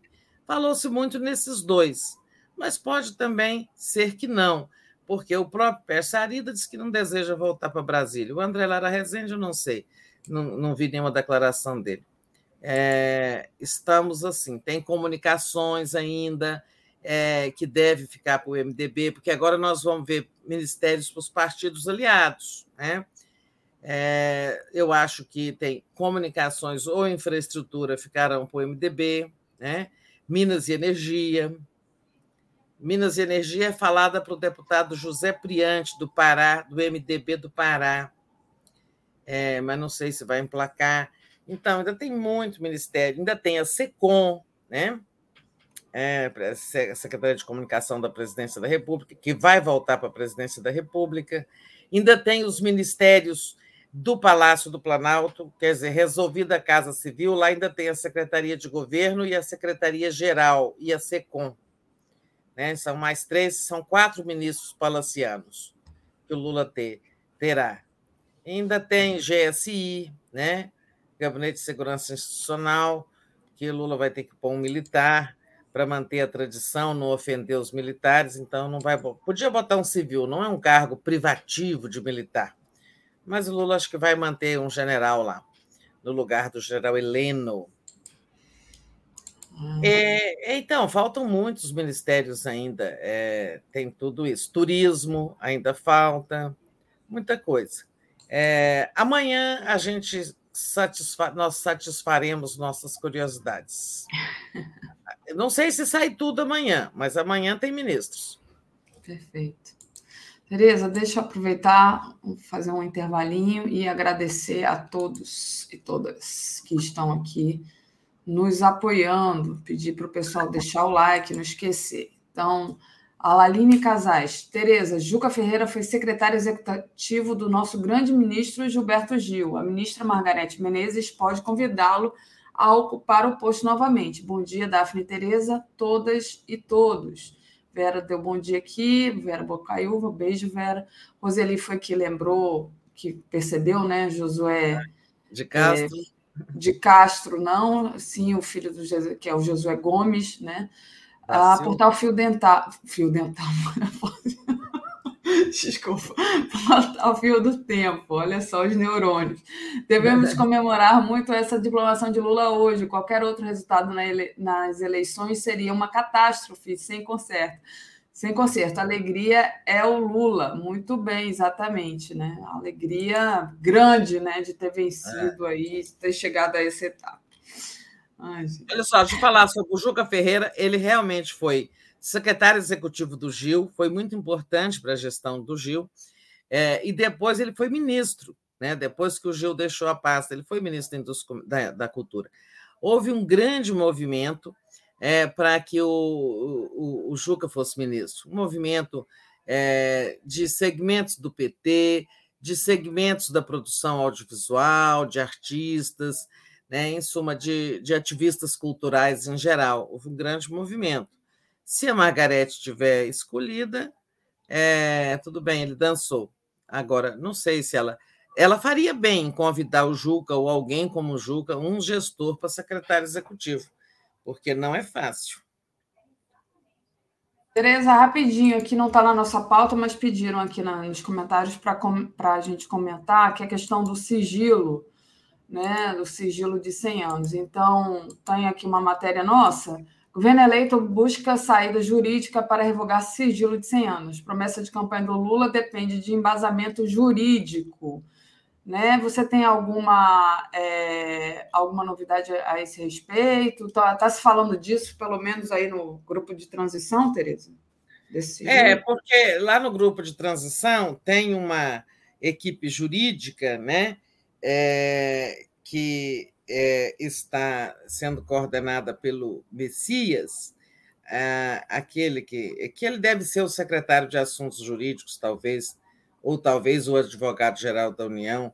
É, como é o nome do Messias? Aquele que foi chamado de Messias, eu sei que ele, pela Dilma. É, é, é o. Peraí, já vou te Eu falar. sei que ele, é, em suma, eu conheço ele, sei que ele detesta essa lembrança do Messias, mas, em suma, ele é o coordenador jurídico lá, tem uma série de advogados, inclusive advogados da União de Carreira, da GU, que estão voluntários lá para trabalhar, para montar o revogaço. Né? O revogaço é, é o conjunto de leis, decretos, né? que o Lula está propondo a revogação. Algumas ele não pode, ele tem que pedir. Jorge Messias, não? É, o Jorge Messias. Exatamente, obrigada. Então, essa equipe está lá montando. Cada grupo tem que dizer o que, que você sugere para o revogaço, entende? É, então, é, e tudo tem que ter muita base jurídica, né? Lula não pode pagar mico assinando revogações do que não do que não foi estudado, porque quando você revoga, às vezes você tem que colocar algo no lugar. Geralmente, você tem que colocar algo no lugar. Tipo, se o Lula revoga é, um artigo facilitando o acesso a porte de armas, ele tem que botar uma regra. A regra era fácil, todo mundo. Ah, aí agora ele, tem, ele quer botar uma regra mais apertada, tem que propor uma no, um novo decreto, uma nova. E esse mesmo, essa mesma equipe jurídica está quebrando a cabeça aí para ver se é possível, né? se quando um presidente põe sigilo de 100 anos, supostamente tem razões de Estado né, para levantar esse, para impor esse sigilo. Então, é, eles estão procurando um caminho de legal, dentro da legalidade para quebrar esse sigilo, mas parece que não é tão fácil. Você vê que até ali nos Estados Unidos, por exemplo, lá tem muito, usa-se muito sigilo né, de documentos, é, e, e eu nunca vi um presidente levantar o sigilo do outro. Nunca vi. Né? Você sabe as nossas. É, inclusive os documentos relacionados com o golpe de 64 só foram liberados 50 anos depois, né? Então, então tem essa dificuldade lá. É, é isso, não sei se eles vão encontrar um caminho, se o Lula poderá cumprir essa promessa. Talvez não possa, porque a legislação não permita. No suposto de que quem pediu o sigilo tinha uma razão de Estado, né? Uma razão maior. Pois é, porque o Bolsonaro colocou Bolsonaro, tudo. É, não é o caso dele. É, ele usava isso para proteger informações negativas para ele, né? É, de interesse pessoal e não de interesse do Estado. Ele botou até sobre a, a caderneta de vacinação. Né? A caderneta de vacinação é, não é interesse do Estado a caderneta de vacinação, era do interesse público saber se o presidente da República se vacinou ou não. Né? É, e aí, como ele não queria que isso aparecesse, se ele tiver não vacinado, é uma responsabilidade. Se vacinado, uma contradição, porque falou muito mal das vacinas, né? Então, para ele, é melhor era esconder essa caderneta de vacinação. Hum. É, então, não é uma razão de Estado, mas ele alegou uma razão de Estado. Né? Exatamente. Tereza, é, só lendo aqui o último comentário da Silvia Maria Correia de Godoy, é, a querida primeira-dama Micheque mandou servir lanche para os golpistas que estão lá no cercado do palácio. Saiu agora em um site de notícias. Então, me cheque aí. Pois é, é cartão corporativo lá, né? Fácil para comprar comida. Eles gastam um dinheirão de comida naquele Palácio da Alvorada por mês com cartão corporativo. É. Que, é, aliás, é outra coisa que está no sigilo, se não me engano, né, Tereza? É, parece que sim. Mas já que, voltando à nossa, à nossa pauta, é, teve reunião também é, entre o presidente da Câmara e os líderes petistas sobre a votação da PEC da transição. Então, essa PEC que pode, a votação da PEC que pode ocorrer até quinta-feira dessa semana. Qual a expectativa, então, para a votação da PEC, Tereza? Pois é, se não sair essa semana fica difícil, né? Mas eu estou otimista, acho que vai sair o líder do governo Bolsonaro né, está ali na Câmara falando que vai é, propor a redução para um ano só, a vigência da PEC, que deixa fora do teto de gastos né, os recursos para o Bolsa Família. É, ele está dizendo que vão tentar reduzir para um ano e reduzir o valor, né, 145 bilhões. Mas, assim, não acho. Isso seria um destaque para a votação é, em separado e, e, e, tem que pôr 338 votos, né? É muito difícil. O Arthur Lira, que andou meio emburrado, achando que tinha ah, que o PT tinha a ver com a decisão do Supremo de julgar ainda esse ano o orçamento secreto. Aliás, a votação que será retomada também só quarta-feira, eu acho que o Supremo volta a esse assunto, ou amanhã. É, hoje tem diplomação, não tem sessão. Talvez amanhã eles retomem. Mas o Arthur Lira é, voltou às boas, a ser colaborativo.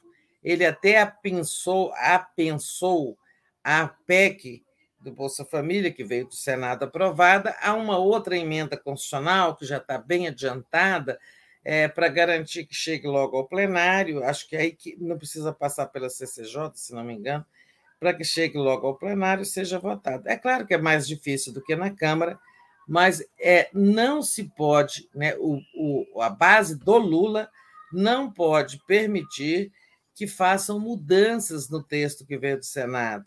senão a matéria volta ao Senado e aí chega o Natal e balbal, né? Não se aprova a PEC. Mas acho que vai dar tudo certo essa semana na Câmara, está muito bem costurado, Lula costurou bem, os líderes todos estão aí nessa costura. É, eu acho que passa. Eles aí agora é longa sessão, né? Voto primeiro turno, depois tem que fazer uma votação de um requerimento para quebrar o interstício regimental, ou seja, não ter que esperar um intervalo de cinco sessões, aí tem que aprovar esse requerimento, aí depois é que vota o segundo turno. Votações na Câmara demoram muito mais, por quê? Se no Senado são 81 senadores, na Câmara são 513 deputados. Quando abre os microfones, ali começa a discussão da matéria, é um número muito maior de deputados que se inscrevem para falar. Então, a sessão é muito arrastada, vai ser uma longa sessão, acho que de quarta para quinta vai entrar pela madrugada. Perfeito. É, Tereza, e também é, vai ser começado a, a, a, ser votado o orçamento do ano que vem, né, na comissão mista de orçamento o futuro governo vai ter que tampar, tapar os buracos aí, encontrar a fonte de receita para reforçar o caixa. Como é que você está eh, esperando esse orçamento a ser votado? Pois é, isso também é importantíssimo para o governo Lula. O orçamento é a última coisa a ser votada é, todo ano pelo Congresso. É, não é proibido não votar, mas se não votar, se empurrar para o ano que vem, é, o que, é que acontece? O governo passa a poder gastar só um dozeavos em todas as receitas. E, e às vezes é, cria-se uma situação que um dozeavos, quer dizer, o orçamento do ano dividido por 12. Né? Em uhum. janeiro, um dozeavos, fevereiro, até o Congresso votar o orçamento. Isso dificulta muito a gestão, sobretudo quando se está encontrando terra arrasada, quando se está encontrando é, tantos problemas e tal. Então, é importante que vote, que o governo já pode chegar. É, você imagina assim: saúde, está podendo gastar só um dozeavo, se o, se o orçamento não for votado. Aí começa o governo, o ministro da Saúde quer gastar naquele mês de janeiro mais de um dozeavos, porque ele vai fazer, ele vai comprar vacinas para é, fazer uma grande campanha de vacinação que o Lula deseja que seja feita logo no começo do governo vacinação geral para todas as doenças, para a gente combater esse baixo índice de vacinação com que nós estamos por conta do negacionismo, né? Negacionismo vacinal que tem esse governo que está acabando, que estimulou muitas pessoas a não vacinar seus filhos. Então, é, votar orçamento é importante. Importante também corrigir, né? É, adaptar melhor ali as prioridades do novo governo. Tem muita área com recursos descobertos, assim, insuficientes para as atividades, a começar de saúde e educação. Então, o que, que vai se fazer? Se aprovado, aprovada a emenda, o governo poderá gastar 145 bilhões com programas sociais fora do teto de gastos. Como Bolsonaro havia deixado dentro do teto uma verba de 105 bilhões para pagar um auxílio de apenas 405 reais, quando põe fora do teto, abre-se de cá né, uma, um espaço de 105 bilhões. E com esses 105 bilhões, é, negociando com o novo governo já, o relator Marcelo de Castro já está fortalecendo os, os ministérios, o, o orçamento dos ministérios da saúde e da educação, que são os mais sofridos, assim, do ponto de vista do, da insuficiência orçamentária, né? Então, o, o, a saúde vai ganhar 23 bilhões, o MEC também vai ganhar um pouco mais ou um pouco menos disso do que isso. É, e, e várias outras coisas assim. Com esses 105 bilhões, o governo vai né, recompor aí algumas uh, o orçamento de algumas pastas que estão com insuficiência de recursos. Mas o orçamento também já vai passar, é, ele deve ser aprovado na comissão mista de orçamento é, até amanhã ou no máximo quarta, porque logo depois que votar a PEC do Bolsa Família, aí se vota o orçamento. Mas o, o relator até já fez o seguinte: a imprensa está criticando muito isso, mas é tão óbvio. Contando com a hipótese de que a emenda vai ser aprovada, né? Ou, na verdade, são 196 bilhões, né? é, 198 bilhões, porque além dos 145 é, para o Bolsa Família, a emenda também libera aqueles dinheiros, é, 24 bilhões de contas inativas de PIS-PASEP, pessoas que há mais de, sei lá, 10 anos nunca procuraram esses, esses saldinhos do PIS-PASEP, né? muita gente deixa lá, é, isso também vem engrossar o, o, a, a, emenda, e tem também aquela regra de que o dinheiro que as universidades ganharem fazendo serviços próprios, ou buscando parcerias, ou doações para o meio ambiente, nada disso vai entrar no teto de gastos. Bom, então, o, contando que a emenda vai ser aprovada, o relator Marcelo de Castro já escreveu lá na PEC, né, já escreveu lá na lei orçamentária, que existem esses recursos. Né? Claro que eles ainda não estão aprovados, mas você está fazendo a peça orçamentária, então você antecipa lá, já lançou como, digamos, como é, despesa autorizada, entende? As pessoas ficam criticando, ah, a PEC nem foi aprovada, ele já está pondo no orçamento. Bom, ele está pondo, mas o orçamento não foi votado, o orçamento só vai votar depois da aprovação da PEC. Né? É, então é isso, vamos ver como vão os trabalhos na Câmara. O segundo fato mais importante da semana é esse. Nada, essa semana, então, nós temos diplomação hoje, ministérios amanhã, é, em seguida, votação da PEC, votação do orçamento. Questões importantes dessa semana em Brasília. Perfeito, Tereza.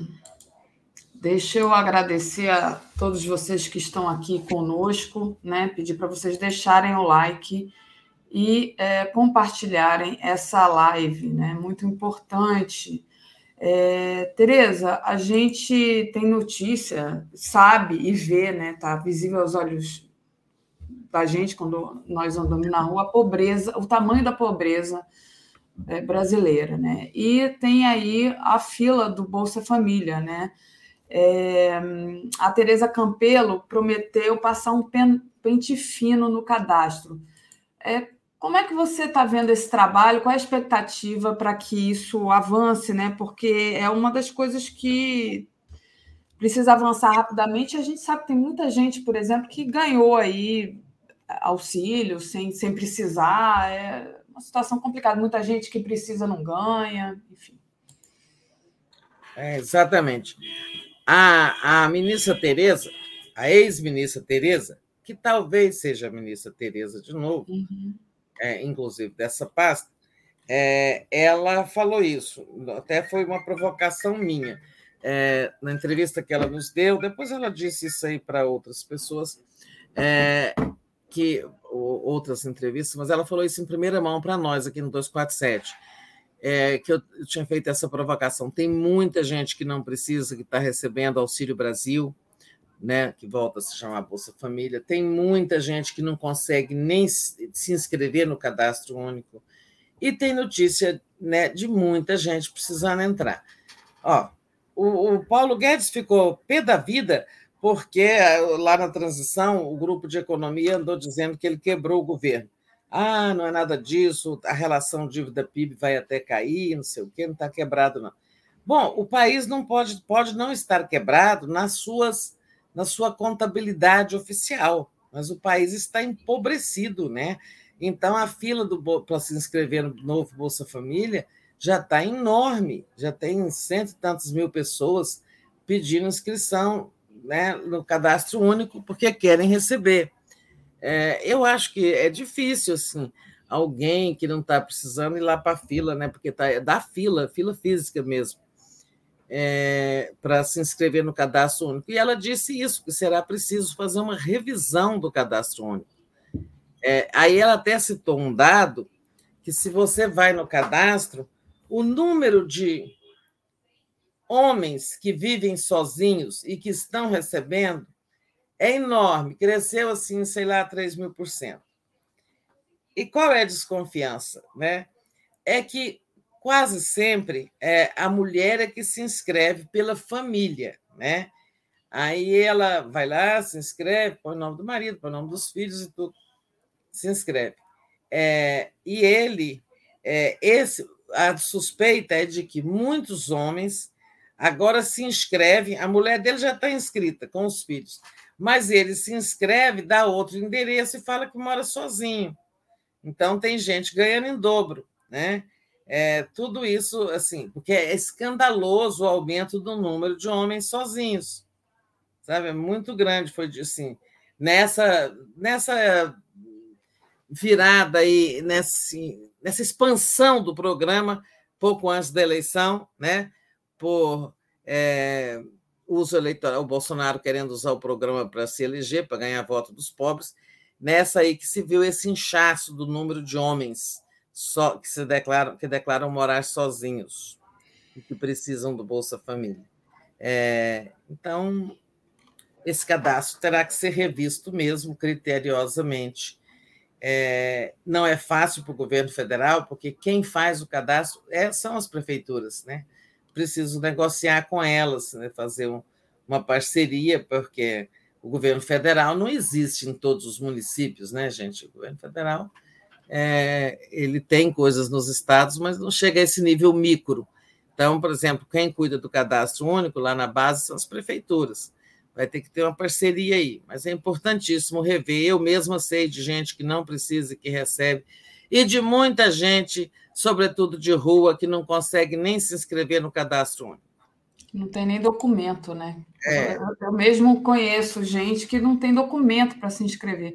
É. Sua vovó, 79 mil militares precisam ser obrigados a devolver o que receberam do auxílio, bando de rapinas inúteis, sem vergonhas. A Simone. É, isso aí é daquele auxílio da pandemia, né? O auxílio é. emergencial. É, naquele auxílio teve esse número enorme de militares, que é uma vergonha. Nils Helena, Simone Tebet poderia pensar na possibilidade de gerir a pasta do MEC. Já pensou ela em diálogo com o nosso Daniel Cara? É o que desejo. Obrigada aqui, Nilza, pelo comentário. E deixa eu ver se tem mais um. É, não, já li. E aí, Tereza, só um pequeno comentário meu aqui em relação ao que você falou, né, da Tereza Campelo, que deu, é, falou em primeira mão ao 247. O Flávio Dino também falou em primeira mão ao 247 na sexta-feira, então parabéns, porque depois é, eu vi que depois ele foi dar entrevista para a mídia, a mídia é, convencional, convencional, e eu fui comemorar, é, comemorei isso até com a Arueira lá no, é, encontrei com a Arueira na sexta noite e a gente estava comemorando que o 247 está conseguindo entrevistas em primeira mão e eu acho que graças a você, né, Tereza? Então, é, a transição estava facilitando, né? Ficar lá. Ficar lá muito bom. trombando com as pessoas estava facilitando. Porque é, é, uma coisa é você encontrar a pessoa pessoalmente. Nós estivemos com o Lula sexta-feira, eu e a Helena Chagas, nós subimos ao palco ali depois da entrevista. Assim, não pode todo mundo subir, não. Um assessor dele, o Ricardo Amaral, nosso amigo, nos passou lá para a coxia do teatro. Né? Aí tiramos, ficamos lá, fizemos uma tietagem, tiramos fotografia é, e coisa e tal, e ali estava tava o Flávio Dino. Na véspera, o Flávio Dino tinha me prometido vir ao 247 e não pôde vir porque foi chamado pelo Lula para bater o martelo que ele seria ministro. Aí eu falei com ele: Ah, pois é, você nos deu o bolo por isso. E agora? Ele falou: Não, eu vou hoje. Eu vou honrar o compromisso de ontem e agora será a primeira entrevista com o ministro para vocês. E foi muito simpático. É, tanto ele disse, como o Haddad também disse para nós. Quando estávamos por baixo, vocês estavam conosco, então não esqueceremos do 247. O Dino fala assim: ah, eu tenho milhagem, eu tenho um programa de milhagem do 247. Não, foi muito bom, realmente, né? É... Esse reconhecimento, né, Tereza? É, claro que você ali trombou com as pessoas, mas foi um reconhecimento, ele falou mas, isso, como claro, você disse. Podia ter enrolado e não vindo, né? É. É, então, o Haddad também nos prometeu uma entrevista com o ministro. É, já o Zé Múcio, que vai ser difícil, porque ele, ele vai ser um ministro de falar pouco na defesa, por causa da, da sensibilidade. Mas eu me dou muito bem com o ministro Zé Múcio, é, temos uma velha amizade, eu vou tentar trazê-lo aqui. Ótimo. Ah, muita gente está elogiando, né? Aí vou ler aqui o da Lúcia Vovô. Foi ótima entrevista com o Flávio Dino. Parabéns, Tereza, muito obrigada. Foi mesmo. Foi, foi ótimo. Eu, reass... nós, é. eu assisti essa entrevista três vezes, na verdade, né? Assisti na, na, no dia e já, hoje de manhã assisti e assisti no final de semana também. Tá no canal de cortes para quem quiser assistir. Tereza, com isso eu termino aqui é, a pauta, se você quiser trazer mais alguma coisa, senão eu vou ler a, a nossa programação. Então, leia aí para a gente encerrar, que eu também vou lá no TSE. Então, às 10 horas agora tem o Globalistas, crise trabalhista na Europa e nos Estados Unidos, às 11 horas, Giro das 11, Diplomação da Democracia, com Álvaro Gonzaga e convidados. À uma e meia, a gente abre a nossa segunda tela aqui da cerimônia de diplomação do Lula, então, com comentários aqui é, da gente, a gente vai acompanhar e vai transmitir a diplomação. Às 15 horas tem análise econômica com Paulo Nogueira Batista Júnior, às 16 horas, Estação Sabiá, Calé Alencar e o Maracatu Cearense, às 17 horas, PSOL, estará no governo com Altamiro Borges e convidados. Podcast do Conde, às 18 horas tem Léo Quadrado, 18h30, Boa Noite 247, 21 horas tem 247 na Copa. Eu estou tentando o Afonsinho para vir, mas ele ainda não respondeu. Alô, Afonsinho, se estiver ouvindo, responde aí meu WhatsApp. Às 22 horas o dia em 20 minutos, às 23 horas a live do Conde. E lembrando que hoje não tem André Constantini, porque Lula estará sendo diplomado. Então, amanhã, é, excepcionalmente, traremos aqui o papo reto com o André Constantini. É isso, Tereza. Então, pois é. é... Vamos esperar agora as, as indicações de ministro. Tinha duas coisas que eu tinha esquecido. Uma é a grande cotação assim, é, do, é, do, do, do, Paulo Pimenta para comunicações e também é, do advogado. Como que chama aquele advogado? O Adidamu. Não, o Vadidamu deve ser secretário. Ah, o Zanin, o Zanin, já. É, o Zanin. Não, o Zanin falado para o Supremo. Não, o que vai para os direitos humanos, Silvio, Silvio Almeida, Silvio né? Silvio Almeida. Silvio Almeida também muito contato por direitos humanos, Paulo Pimenta nas comunicações, Vadi na Secretaria Nacional de Justiça. O Flávio Dino não o, convid... não o confirmou para nós na entrevista, mas disse que elogiou muito, então eu acho que está tá muito certo isso. E falta o secretário nacional de Segurança Pública do Ministério da Justiça, que também vai ser um nome forte. Bom, encerramos por aqui. Bom dia a todos e todas. Até a noite no Boa Noite, ou quem sabe durante a diplomação eu entro. Um beijo, Daphne. Bom beijo. dia. Ah, bom tchau, dia. tchau.